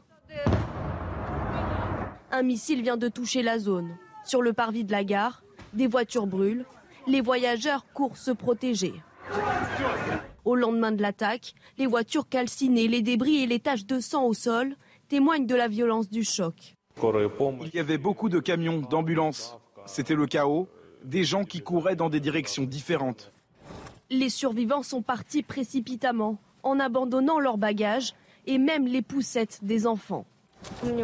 Je me souviens d'un bruit très fort et il y a eu quelque chose qui a atterri, des obus ou des roquettes. Tout le monde a touché le sol. Dans la gare, des dizaines de valises abandonnées sont rassemblées. À l'intérieur, les téléphones portables ne cessent de sonner. Cet homme recherche les affaires personnelles de sa mère dans l'espoir de retrouver une trace d'elle. Elle ne répond tout simplement pas à mes appels. J'essaye de l'appeler, mais elle ne décroche pas. Plus aucun train ne circule à la gare de Kramatorsk, privant aux civils l'un des principaux points d'évacuation de la région du Donbass. Général Jean-Paul Paloméros, bonsoir. Merci beaucoup d'avoir accepté notre invitation. Ex numéro 2 de l'OTAN, on a beaucoup parlé de ce missile. Hein. Hier, ce missile euh, Toshka U, on, parle de quoi? Oh, bah, On parle d'armement euh, finalement assez rustique. Hein. Les, Ukrainiens en possèdent également. Les Russes euh, avaient dit qu'ils n'en possédaient plus, mais en fait, on sait qu'ils en tirent aussi, ce qui leur permet de construire cette bataille pour l'information qui continue à faire rage. Ils n'admettent rien, ce qui les décrédibilise aussi, parce que forcément, dans une guerre, il y a des erreurs. les Occidentaux, nous, on, en a commis dans différentes opérations, mais euh, le plus important, c'est d'essayer de les éviter dans un premier temps et ensuite de les reconnaître. Là, il n'essaye pas forcément de les éviter, même pas du tout, et il ne les reconnaît pas. Donc ça, rend la position complètement intenable. On avait la position des Russes intenable, d'autant plus qu'ils avaient reconnu initialement avoir effectivement frappé, ciblé des gares. Euh, il faudrait leur demander pourquoi. C'est sans doute un objectif stratégique pour eux, euh, mais il se trouve que c'est aussi euh, des endroits où passent tous ceux qui veulent quitter cette région. Donc il y a là aussi une, incohérence, mais on n'en est pas une près puisqu'on est dans une campagne de terreur. Une campagne de terreur, ce sont des campagnes aveugles. Il n'y a pas forcément de but. Ça va changer hein, avec la, campagne à venir. Là, on va rentrer vraiment dans des opérations militaires de haute intensité, mais on pourra en reparler si vous voulez. Euh, mon général, il y a tout un débat sur le fait que ces missiles sont précis ou, non. Quelle est la, vérité? C'est pas, c'est des missiles assez rustiques, hein. donc. Euh, on n'est pas à l'abri d'un coup de malchance pour le coup, mais euh, euh, on, a déjà vu, enfin si on regarde les statistiques un peu sur des sites spécialisés, euh, les écarts peuvent être très importants. là, il s'avère que quand même la cible a, été confirmée par les Russes initialement, que c'est pas forcément, c'est pas la seule garde, après ce que je sais, qui a été attaquée. Mais voilà, c'est les incertitudes de, ce type d'armement. Ce ne sont pas les armements les plus sophistiqués qui sont à disposition, comme les missiles Iskander, par exemple, qui sont déployés en particulier dans la péninsule, dans à Kaliningrad. Euh, ça, c'est des missiles qui sont beaucoup plus précis et d'ailleurs beaucoup plus performants aussi en termes de, de, longueur d'action, de rayon d'action, et qui sont aussi beaucoup plus coûteux. Donc voilà, il faut faire la part des choses. Il y a toute une panoplie d'armements à disposition comme là le pouvoir, comme là Poutine ne vise pas forcément une campagne, ne vise pas une campagne de précision, mais une campagne de terreur, c'est pas très grave quoi. Il y aura forcément, en général, il y aura forcément le, temps de l'enquête. On, peut retracer aujourd'hui, en 2022, la trajectoire de ce type de missile ou pas du tout? Ah, ça va pas être évident. Hein. oui, on, va retrouver quel type de, quel type de missile et il va falloir faire la corrélation pas directement, on ne va pas pouvoir retracer la trajectoire. Je ne pense pas, il n'y a pas d'outil assez précis pour le faire. Enfin, je ne pense pas. Hein. Mais on va pouvoir retracer euh, à un moment ou à un autre à quelle unité il appartenait et où se situait cette unité. Mais ça, ça demande un gros travail d'investigation, mais c'est possible. Il y a, on a des moyens maintenant pour, pour, faire ça, effectivement, à la fois des moyens satellitaires et, du renseignement d'une manière générale. Les Russes démentent euh, toute implication dans cette euh, frappe. Est-ce que ce démenti vous semble crédible? Non, c'est ce que j'expliquais tout à l'heure. Il n'est pas crédible dans la mesure où, primo, ils ont annoncé qu'ils avaient ciblé euh, cette gare. Ils avaient ciblé cette gare. Et deuxièmement, euh, comme ils demandent tout, euh, ça rend leur position tout à fait incrédible. Donc, mais là, c'est la campagne interne. Hein. Il, faut, il faut voir ça comme de la désinformation interne. Ils apportent de l'eau à leur propre moulin.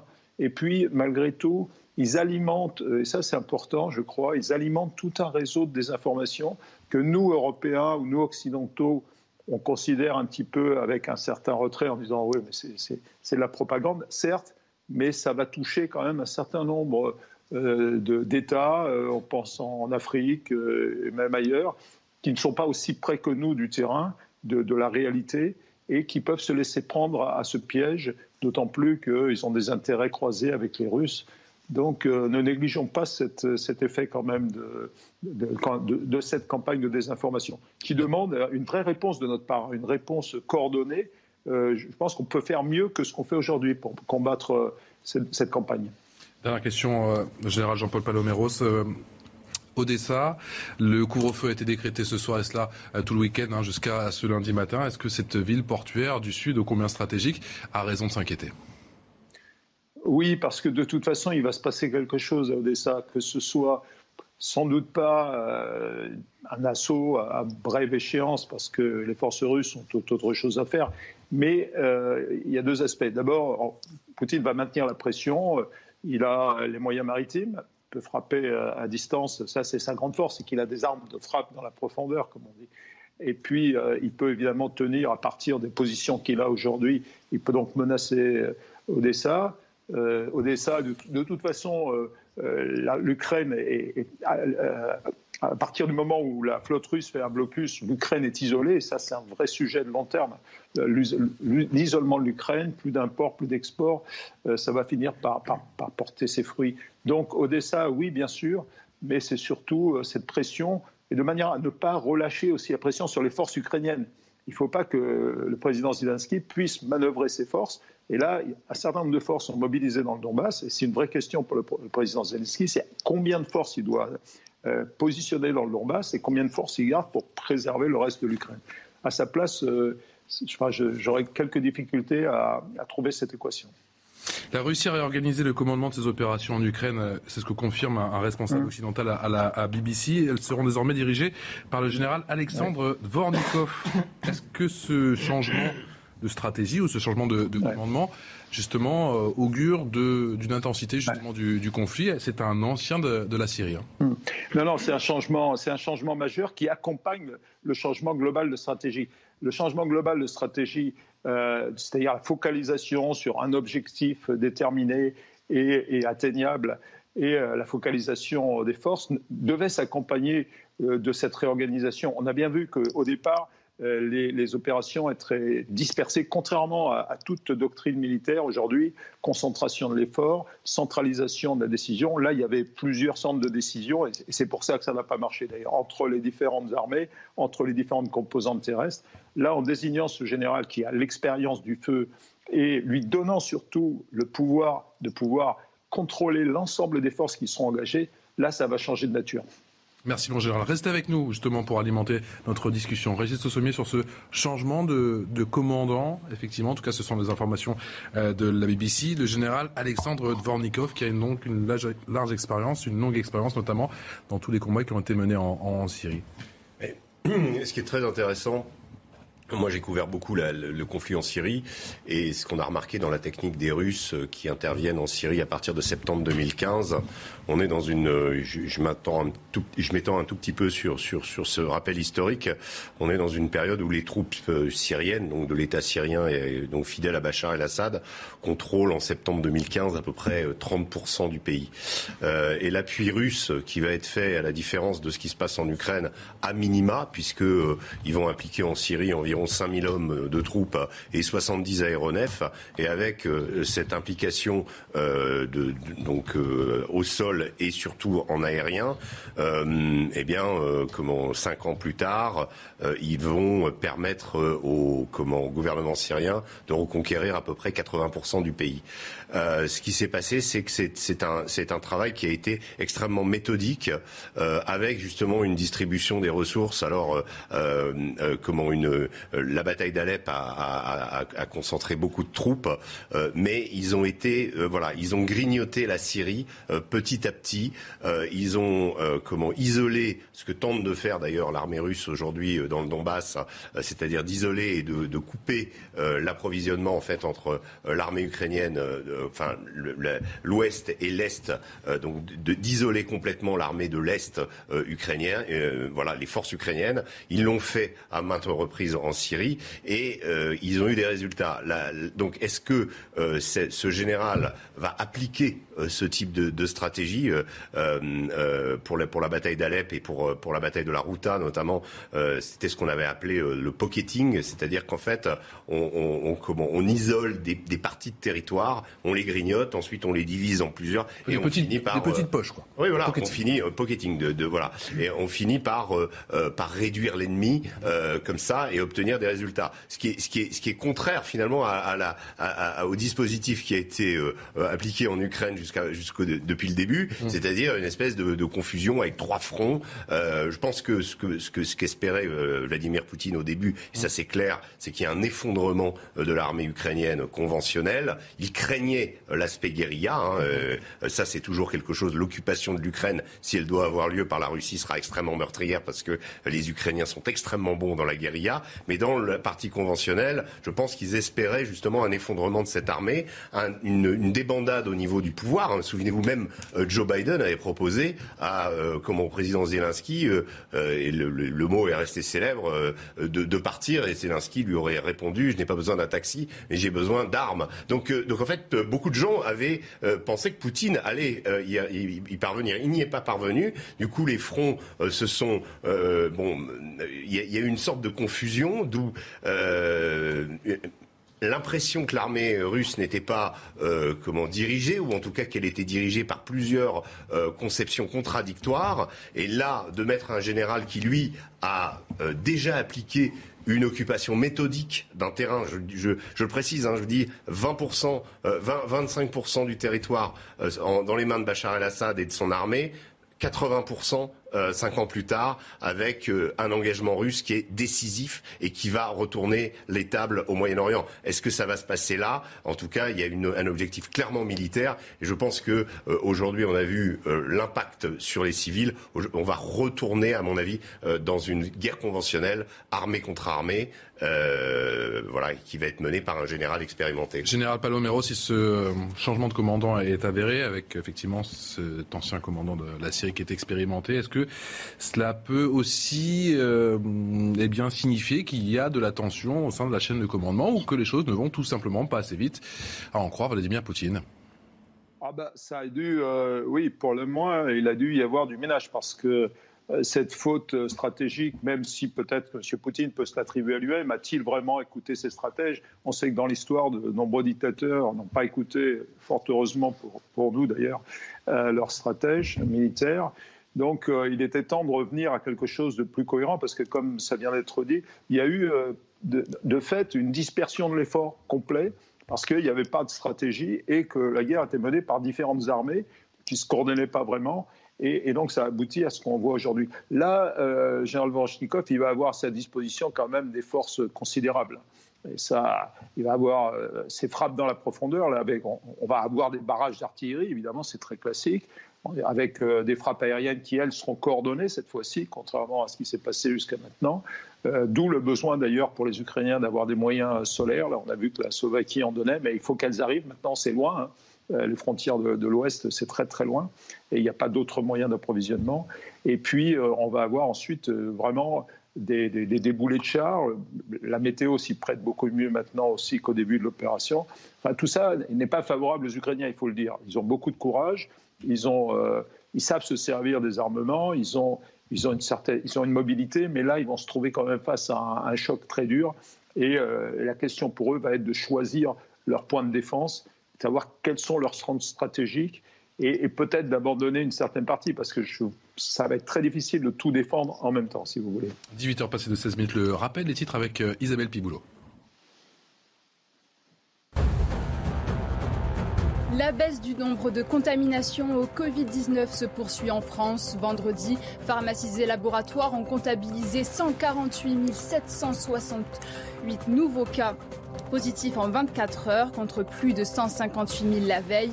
À l'hôpital, en revanche, le nombre de patients Covid augmente selon les chiffres publiés hier par les autorités sanitaires. L'Arabie saoudite poursuit la levée des restrictions liées au Covid-19. Le gouvernement autorise un million de musulmans du monde entier à participer au pèlerinage annuel à la Mecque, un événement tout de même limité aux personnes vaccinées de moins de 65 ans. Deux tableaux de la collection Morozov retenus en France. L'exposition s'est achevée dimanche dernier à la Fondation Louis Vuitton à Paris. Le premier tableau restera dans le pays car son propriétaire, un oligarque russe, est visé par une mesure de gel d'avoir. Le second appartient à un musée ukrainien et restera jusqu'à ce que la situation du pays permette son retour en sécurité un chat ou. C'est ça. Euh, Allez, l'Ukraine qui accuse, vous savez, là aussi de, crimes, de guerre dans bon nombre de villes et de, et de villages. Les ONG sont en quête d'informations. On voit ça avec Laura Cambo sur des bâtiments civils, exécutions sommaires, viols. Depuis le début de la guerre en Ukraine, des ONG traquent les preuves des crimes de guerre. Des membres d'Amnesty International sont sur place. Depuis Paris, l'organisation explique le travail réalisé.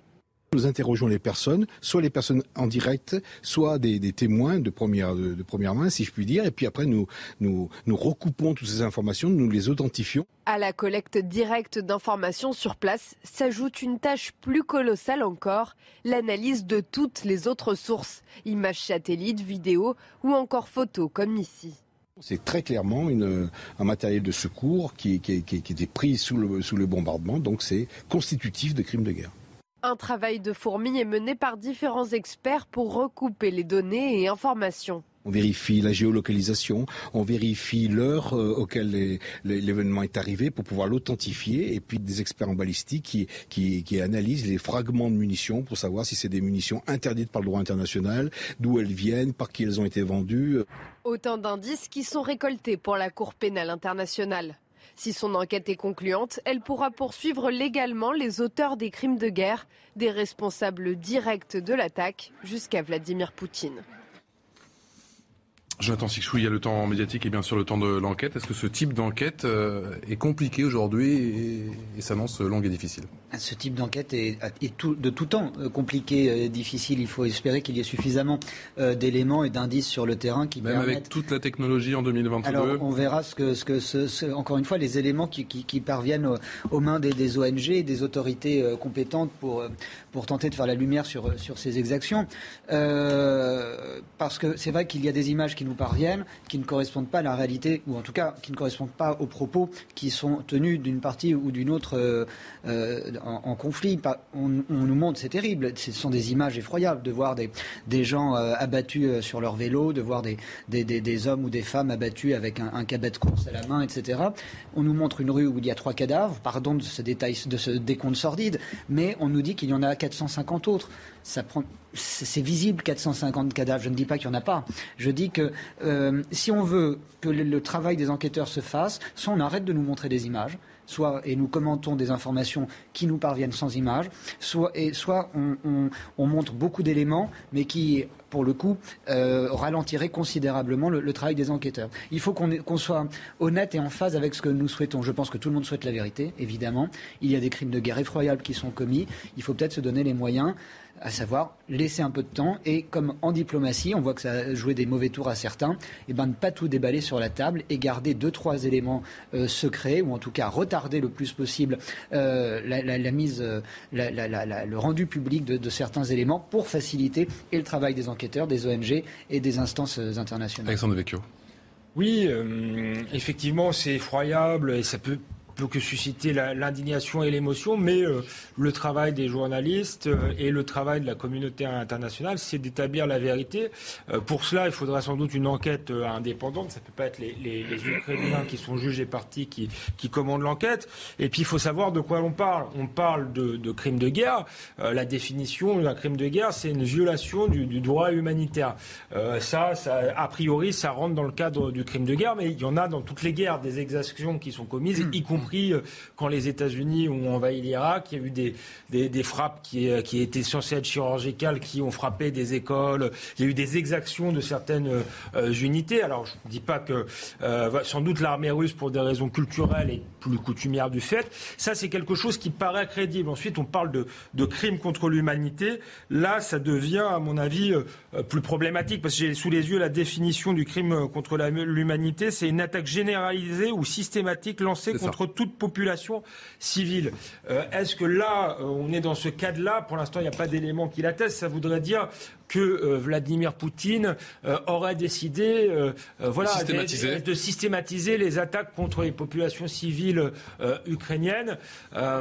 si c'est le cas, il faut, il faut qu'il y ait des... Ce serait extrêmement grave, mais il faut qu'il y ait des preuves et on ne peut pas brandir crime, le, le, terme de crime contre l'humanité comme ça, génocide encore moins, parce que ça voudrait dire qu'il veut éradiquer toute la population ukrainienne. A priori, c'est pas le cas. Donc, euh, euh, effectivement, euh, s'il y a des crimes, il faut s'en indigner, mais il faut pas non plus dire n'importe quoi. Ça se fait au détriment de la, vérité. Et le jour où il y aura vraiment crime contre l'humanité ou, ou, génocide, on, relativisera, on voudra pas le voir, parce que on aura brandi ces termes à tort et à travers. Déclaration du Quai d'Orsay, général Jean-Paul Paloméros, c'était hier. On va découvrir effectivement ces mots du ministre des Affaires étrangères. Regardez, c'est à ce moment-là qu'il tape la gare sur des réfugiés, donc sur des civils. Donc ça répond au crime contre l'humanité. Est-ce que vous êtes surpris crime de guerre, c'est par cette euh, position, par ces mots très lourds de la diplomatie française bah, Là, euh, je dirais que le, ministre et son ministère sont dans leur rôle. Hein. Il, y a, il, y a, une action diplomatique euh, qui est plutôt là, offensive. Et c'est normal, ça fait partie des, actions que nous, pouvons mener. On, est, globalement assez impuissant quand même, il faut le reconnaître. Évidemment, il y a des sanctions économiques, mais euh, on fournit des armes, il faut aller plus vite, il faut sans doute en fournir plus et, de différents types. Mais euh, moi, je suis d'accord avec l'analyse qui a été faite précédemment, mais quand même, ce qu'on voit, c'est quand même un décharnement de, de violence. Alors, c'est pas rare dans une guerre, mais toutes ces frappes simultanées ou plus ou moins simultanée un peu partout en Ukraine, ça, ça me paraît assez systémique. S'il y a bien quelque chose qui devra être documenté, c'est cette systématisation de la violence euh, aveugle. Et si c'est avéré, là, pour le coup, je pense qu'on passera au, cap supérieur. Mais euh, oui, alors il faut laisser le temps au temps, et puis on imagine quand même que sur le terrain, ça doit être extrêmement difficile aussi, entre euh, la protection des civils, entre le départ des réfugiés, et puis la préparation de, de la prochaine offensive. Euh, je pense que les Ukrainiens n'ont pas que ça à faire non plus. Euh, et même pour les, pour les acteurs, pour les enquêteurs, ça doit être extrêmement délicat, à chaud comme ça. Le, côté positif, c'est qu'effectivement, on a de plus en plus de sources d'informations, qu'on peut les, les mettre en relation avec, euh, en particulier, des moteurs d'intelligence artificielle s'ils sont conçus pour cela. Mais ça va prendre du temps. Hein. Moi, je me souviens, j'étais en Bosnie. je n'aurais jamais imaginé que les acteurs des drames bosniaques seraient un jour jugés par le tribunal pénal international. Ça a été fait, ils ont été condamnés. Ça donne un certain espoir. Allez, vous restez avec nous tous les cinq. On continue à parler justement de ces mots de la diplomatie française. Crime contre l'humanité, a dit le, le quai d'Orsay concernant cette frappe dans la gare de Kramatorsk. Vous restez avec nous. À tout de suite. Allez, la dernière partie de Punchline. Merci encore de votre euh, fidélité. On est encore ensemble pendant une demi-heure sur euh, CNews, toujours avec Karim Zeribi, consultant CNews, avec Régis Somi, grand reporter, Alexandre Devecchio, qui est rédacteur en chef adjoint Figaro, Jonathan Sixou, journaliste chez euh, Causeur, et le général Jean-Paul Paloméros, qui est l'ex numéro 2 de l'OTAN. On parle bien sûr de l'Ukraine dans un instant, juste après le rappel des titres avec Isabelle Piboulot. Boris Johnson en visite surprise à Kiev. Le Premier ministre britannique s'est déplacé en signe de solidarité avec le peuple ukrainien. Il s'est entretenu en tête-à-tête avec le président Volodymyr Zelensky pour aborder de nouvelles aides financières et militaires. Il s'agit du premier leader du G7 à visiter l'Ukraine depuis le début de l'invasion russe le 24 février dernier à quelques heures de l'ouverture des bureaux de vote en France. Dans certains pays, le vote des Français à l'étranger a commencé. C'est le cas notamment à New York, où les Français résidant aux États-Unis se préparent à élire leur futur président. Charles Leclerc signe la pole position du Grand Prix d'Australie à Melbourne. Le pilote Ferrari a pris l'avantage sur Max Verstappen. Le match entre le monégasque et le néerlandais, vainqueur chacun d'un Grand Prix depuis le début de saison, va donc se poursuivre demain matin à 7h. Et on continue à parler de l'horreur à Kramatorsk, la communauté internationale, vous le savez, décidément sous le choc, un bombardement constitutif d'un crime contre l'humanité. Voilà ce qu'a dit la diplomatie euh, française hier. Karim Zeribi, euh, on connaît le, poids des mots, les diplomates qui parlaient jusqu'à présent de crimes de guerre. Et là, on a franchi un cap très clairement quand on entend effectivement le, le Quai d'Orsay parler de crimes contre l'humanité. Dans quelle mesure ça change la donne? De toute manière, il faut, documenter cette guerre. Il faut qu'on ait des, éléments euh, de preuve euh, de la manière dont se comportent les armées euh, de part et d'autre ça paraît fondamental. Il y a des conventions de Genève qui existent, qui euh, protègent à la fois les civils, qui posent des règles sur les prisonniers militaires.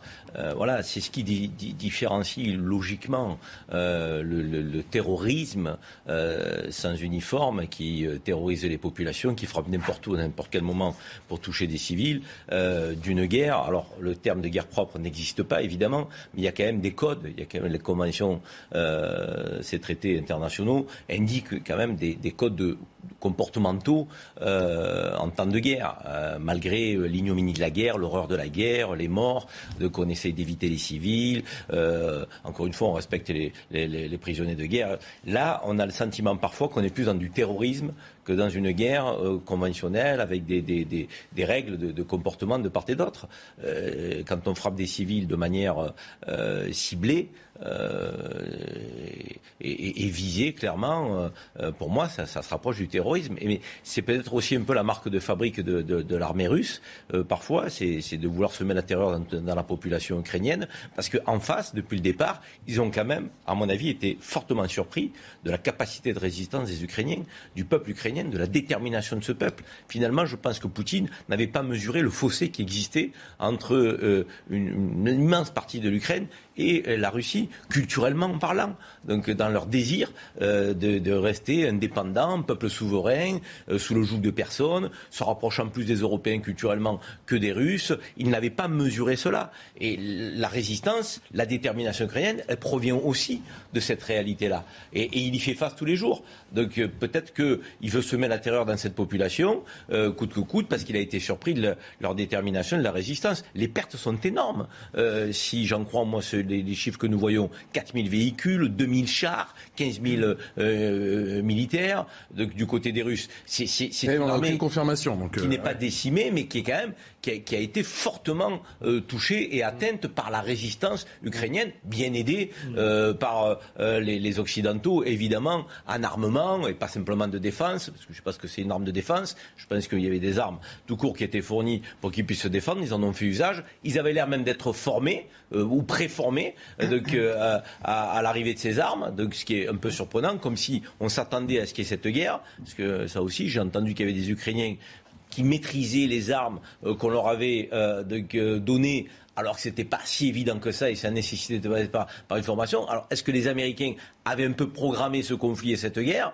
Il y a plein de questions qui se posent aussi aujourd'hui. Donc il ne faut pas qu'on soit, j'avais de dire, simplement dans, dans, une approche à Unis. Il y a un agresseur et un agressé, ça c'est une évidence, mais il faut décrypter le conflit dans ses moindres détails et en profondeur. Général Donc l'archivage et la documentation. Général Paloméros, le, plus dur euh, après 45 jours de guerre, c'est de garder son sang-froid, côté occidentaux bah, oui, de toute façon, on est, on est, contraint à garder notre sang-froid. On a clairement établi qu'on n'allait pas intervenir. Il faut vraiment réfléchir en grand sur la meilleure manière de, de soutenir l'Ukraine une petite réponse quand même à la question posée à l'instant. Il est normal que les Ukrainiens soient formés puisqu'il y avait un partenariat de longue date mais qui a été renforcé. J'étais à l'OTAN à l'époque à partir de 2014, un partenariat avancé pour justement former les forces ukrainiennes, pour les entraîner. Il y a eu d'ailleurs au début du conflit, il y a eu un centre de formation qui a été, vous vous en souvenez, dans l'ouest de l'Ukraine qui a été touché. C'était là en particulier que les forces de l'OTAN euh, formaient les Ukrainiens. Donc c'était tout à fait ouvert et euh, au vu et au su de, chacun. Et donc euh, ça leur a permis aussi de participer à des exercices de l'OTAN et à s'aguerrir et donc d'être à même d'utiliser au mieux les armements qu'on leur donnait. Donc là, il y a un, point du voile qui est levé. Mais oui, là, là, on, va vers une phase de la guerre dure qui va être exigeante pour les Ukrainiens, au moins autant que, que la précédente. Euh, qui va évidemment faire beaucoup de morts et euh, qui va certainement secouer l'opinion publique. Qu'en penseront les dirigeants occidentaux? Ça, c'est une question ouverte. Euh, pour l'instant, ils ont, ils ont géré comme ils ont pu la situation. N'empêche que l'Ukraine est enfermée. Elle, est, elle va être asphyxiée par, les Russes, puisque son économie va être asphyxiée, son industrie est détruite ou en grande partie. Euh, ces centres stratégiques, ces centres nerveux sont attaqués. Donc, que va-t-il en rester? Pour moi, c'est ça la, vraie question. Après, on pourra parler de reconstruction, mais restera-t-il une véritable Ukraine indépendante et euh, libre de son destin? C'est ça qui va se jouer dans, les deux semaines qui viennent.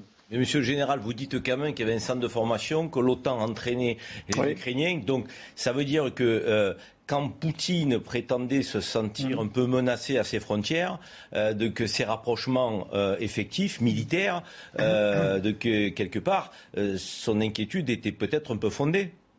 Bah, c'est-à-dire que s'il n'avait pas attaqué l'Ukraine et s'il n'avait pas attaqué la Crimée et le Donbass, je pense qu'on n'aurait pas été amené à, mener toutes ces opérations.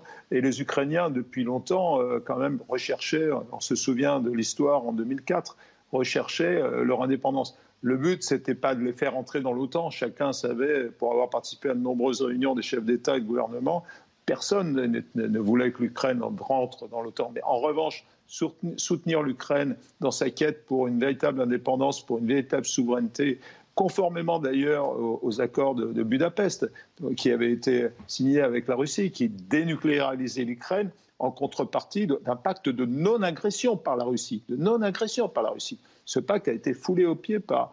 Il faut remettre les choses en perspective. Ça, c'est vrai, c'est concret. C'est donc euh, oui, Poutine, Poutine n'a jamais été attaqué par l'OTAN, c'est clair, on était précis. Il a été peut-être attaqué par la démocratie, la liberté, par des institutions effectivement qu'il réprouve, puisque c'est pas comme ça qu'il souhaite mener son pays. Crime contre l'humanité, je répète encore ces mots qui ont un certain retentissement. Euh, depuis euh, hier, Alexandre Devecchio, pour vous, c'est une manière de mettre la pression sur les Russes ou c'est contre-productif? Bah, moi, je suis être même attaché euh, à la vérité. Et le, le problème, c'est que ce qu'on voit là pour l'instant, il peut y avoir une enquête, mais ne semble pas répondre à la définition euh, juridique de ce qu'est un crime contre l'humanité. Un crime contre l'humanité, il faudra qu'il y ait une, attaque systématisée et généralisée contre les, civils par euh, Vladimir Poutine. Là, on, a, on voit des, crimes de guerre, des, violations du, droit de la guerre euh, très clairement, mais pas de, crimes contre l'humanité. Le risque, c'est de, quand on est en fatigue, finalement, c'est qu'ensuite, s'il y a des massacres plus, plus importants, si on rentre vraiment dans ce cadre-là, on ne le verra plus et saura plus plus de, portée. Donc là, j'ai l'impression qu'on est dans l'indignation euh, un peu vaine, euh, voilà, qui ne va pas aider euh, pour autant les Ukrainiens et qui ne nous aide pas à y voir clair dans ce qu'on appelle le, brouillard de la guerre. Donc voilà, méfions-nous des grands mots et essayons d'agir sur le plan diplomatique si c'est possible. Je pense que c'est très difficile pour le moment puisque Poutine n'a pas atteint ses objectifs militaires, mais quand ce sera le cas, il faut laisser une porte ouverte euh, à la diplomatie parce qu'effectivement, il y a des massacres, il y a des exactions euh, qui sont terribles et terribles euh, d'abord pour le peuple ukrainien et le meilleur moyen d'éviter qu'il y en ait d'autres, c'est qu'on trouve une issue à cette guerre le plus rapidement possible et pour trouver euh, une issue, ça sert à rien d'être dans la surenchère, d'être dans le manichéisme, dans la diabolisation d'un Vladimir Poutine qui est peut-être le diable, mais il faudra de toute manière négocier avec si on veut. Alors justement, cette guerre. après Boucha, Brodjanka ou encore Kramatorsk, écoutez le président Zelensky qui est encore ouvert au pourparlers. Je voudrais dire que les forces russes se rassemblent à l'est et au sud. Un très large nombre de forces, d'équipements, de matériel, d'hommes armés se préparent à occuper une nouvelle fois une partie de notre pays. Ça va être une bataille difficile. On croit dans ce combat et en notre victoire. Nous restons prêts au combat ainsi qu'à des pourparlers qui pourraient mettre fin à cette guerre.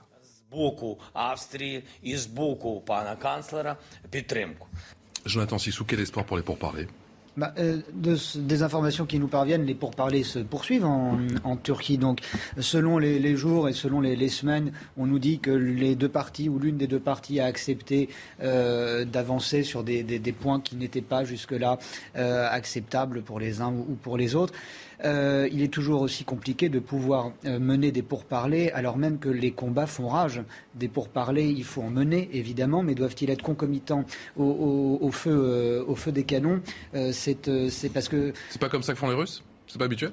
Bah, je ne sais pas ce que peut dire Régis, mais, mais, mais c'est pas habituel, c'est pas comme ça que font les Russes. Les pourparlers, négocier en même temps que l'on mène l'offensive. Ça, ça me paraît une, concomitance curieuse. Si, si, les, les, Russes, ils font ça. Enfin, ce qu'ils ont fait en Syrie, c'est un élément qu'on peut qu'on peut apporter, c'est qu'ils ils bombardaient massivement, c'est vrai, y compris des populations civiles, et ils menaient en même temps des opérations de reddition avec les défenseurs euh, de ces enclaves rebelles, défenseurs qui vivaient au milieu des populations et qui aussi avaient intérêt à garder les populations avec elles. Là, là aussi, c'est un élément euh, qui existe en Ukraine et dont on parle peu, c'est le fait que, ben, comme les Ukrainiens sont plus faibles militairement, ils vont évidemment essayer d'attirer les Russes vers les centres urbains, où ce sera beaucoup plus difficile de les déloger. Mais malheureusement, dans les centres urbains, c'est là où la population vit et c'est là où il y a des victimes civiles aussi. Donc ça, c'est aussi une technique qui va être utilisée. Euh, voilà, on est dans une guerre totale. Quoi. Après, je euh, voudrais juste rajouter une chose par rapport à ce que disait très justement euh, Alexandre sur la, sur la, surenchère dont il fallait se méfier. Je suis surenchère verbale. Mmh. je suis assez surpris des, des termes employés par Jean-Yves Le Drian qui, euh, euh, depuis son, son, passage au ministère de la Défense et aux Affaires étrangères ces dernières années, euh, avait fait preuve d'une certaine pondération et d'un certain sens de la diplomatie dans une grande tradition française. D'où mes questions, parce que s'il sort, si je puis dire de sa réserve, c'est que... oui, mais déjà, on des termes d'employer, parler de crimes contre l'humanité, alors que nous convenons autour de cette table qu'il s'agit vraisemblablement de crimes de guerre et non de crimes contre l'humanité selon les définitions trouvées c'est euh, c'est pas pinailler, c'est pas jouer sur les mots. Là, on parle de, choses qui auront des conséquences euh, totalement différentes et, considérablement différentes. Peut-être l'idée de dans l'intention de, Jean-Yves Le Drian, si je peux euh, peut-être essayer de me mettre dans dans, dans, dans ses chaussures. Voilà, ce serait justement de, juger Vladimir Poutine plus tard, euh, donc au tribunal pénal international. Dans la Cour pénale internationale. Et que à, partir du moment où des crimes, où ces crimes contre l'humanité, euh, hum. euh, s'ils remplissaient cette définition, permettraient. Mais le problème, c'est que ça peut pas se faire à chaud. Et quand on est dans un conflit comme ça, utiliser un vocabulaire qui va finir à, par expirer et, finalement par donner une sorte d'habitude eh bien, euh, c'est négatif.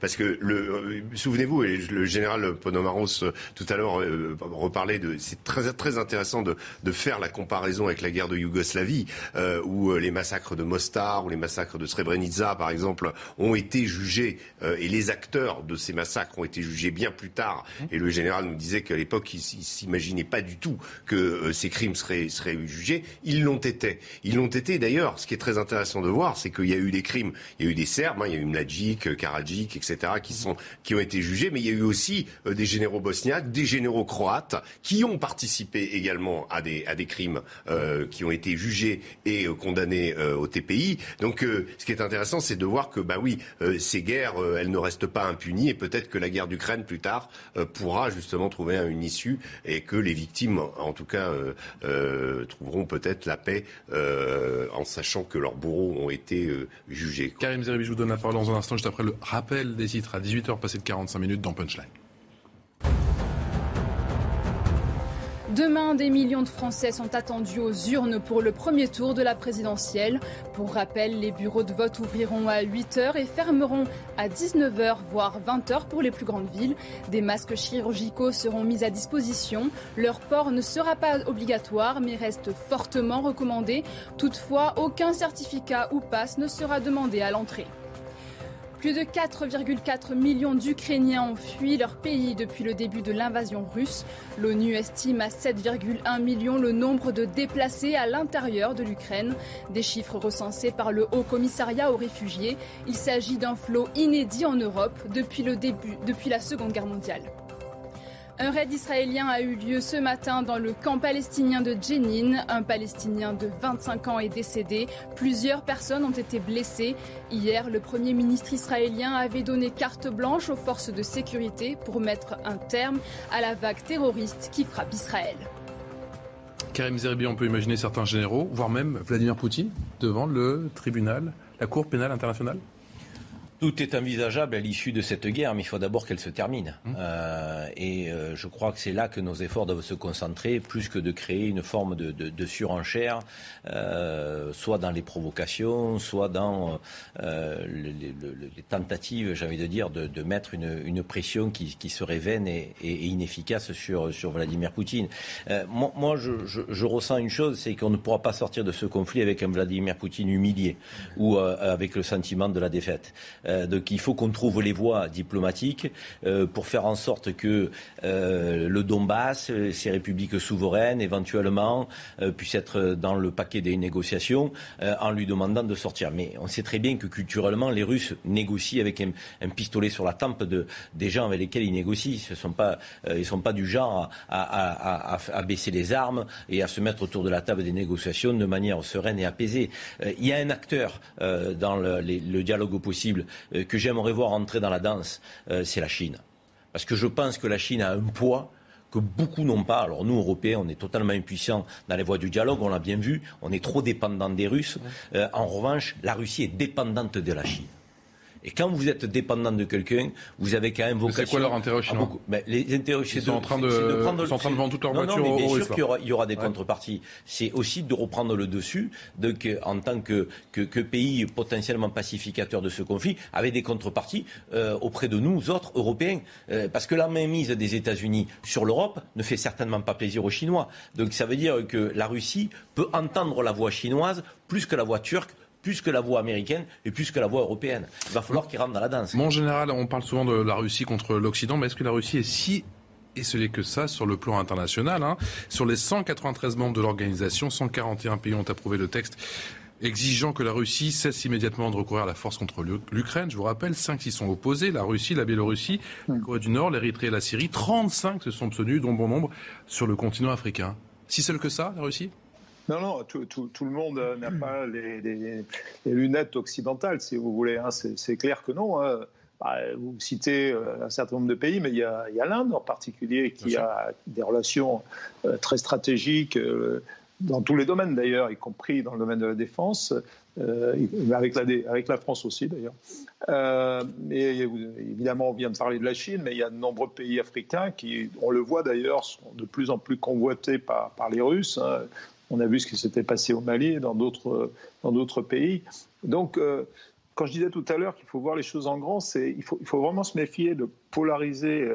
Euh, globalement ce conflit euh, dans un conflit Est-Ouest. Et, pour répondre à votre question, oui, ça, dépasse très très largement. C'est un, rééquilibrage en fait des relations euh, internationales mondiales qui, qui, est en train de se faire avec une évolution de la globalisation sur d'autres axes.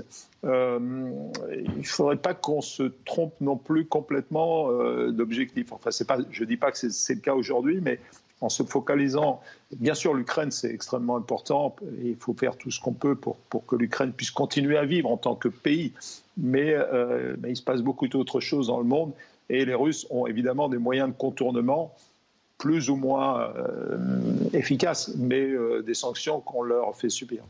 Sur le plan géopolitique, Alexandre Devecchio, on assiste à un, basculement, mondial Oui, on assiste peut-être à une nouvelle guerre froide, mais pas tant entre les États-Unis euh, et la Russie. Peut-être que justement entre les États-Unis euh, euh, et la Chine, on dit la, la Russie est isolée. C'est d'autant plus faux si on prend le poids démographique des pays qui la soutiennent. Si on prend rien que la Chine, la Chine et l'Inde, déjà, c'est presque la moitié de l'humanité, je crois. Euh, donc, il euh, euh, faut sortir de cette vue-là. Et moi, ça, tout à l'heure, Karim Zeribi disait qu'il attendait que la Chine entre dans les négociations. C'est peut-être ce qui va se passer, euh, mais il faut pas forcément s'en réjouir euh, pour le pour l'Europe et même pour, pour le monde. Ce qu'on, qu'on risque de réussir à faire avec euh, avec cette guerre, si on isole la, Russie totalement, c'est de la rapprocher de la Chine et de faire que c'est deux régimes, c'est de plus en plus le cas. hélas, mais c'est ce qu'il aurait fallu euh, éviter, notamment euh, pour l'Europe, c'est d'avoir. Parce que les Américains font du business avec l'Europe, mais les Chinois, là, avec les Russes, là, c'est très un fort. Un bloc uni euh, sino-russe qui, qui est de nous, l'Europe, d'être, si vous voulez, écrasé entre ce, ce, bloc-là et le, et le bloc, le bloc américain. C'est, trop tard, je pense, maintenant, mais beaucoup de, de, spécialistes de la géopolitique auraient voulu justement rapprocher la Russie du bloc occidental, de l'Europe. Et c'est vrai que les États-Unis euh, euh, ont tout fait euh, pour que ce n'arrive pas, sans doute, puisqu'une Europe et une Russie réunies auraient été finalement très, très puissantes. Il nous reste une minute. Jonathan Sixou. Alexandre a entièrement raison. J'ajoute que ce conflit révèle, à travers les différents points qu'on a nous-mêmes évoqués depuis tout à l'heure, les changements de pôle de, de, du monde de demain. la Chine, on en parle depuis un certain temps, mais l'influence croissante de la Turquie, dans quel sens, dans quel avenir, quel avenir euh, la Turquie euh, à l'avenir aura quel rôle euh, prépondérant ou non dans, dans des enjeux internationaux de cette taille. C'est tout ça qui se dessine aussi, qui est révélé par ce conflit. Mine de rien, la Russie est en train de tirer son épingle du jeu. Bah, tirer son épingle du jeu, je ne sais pas, mais en tout cas, c'est clair que la communication de Poutine, euh, elle ne se fait pas à destination de l'Occident, euh, que euh, depuis le début. Hein, elle est à destination effectivement des pays comme l'Inde.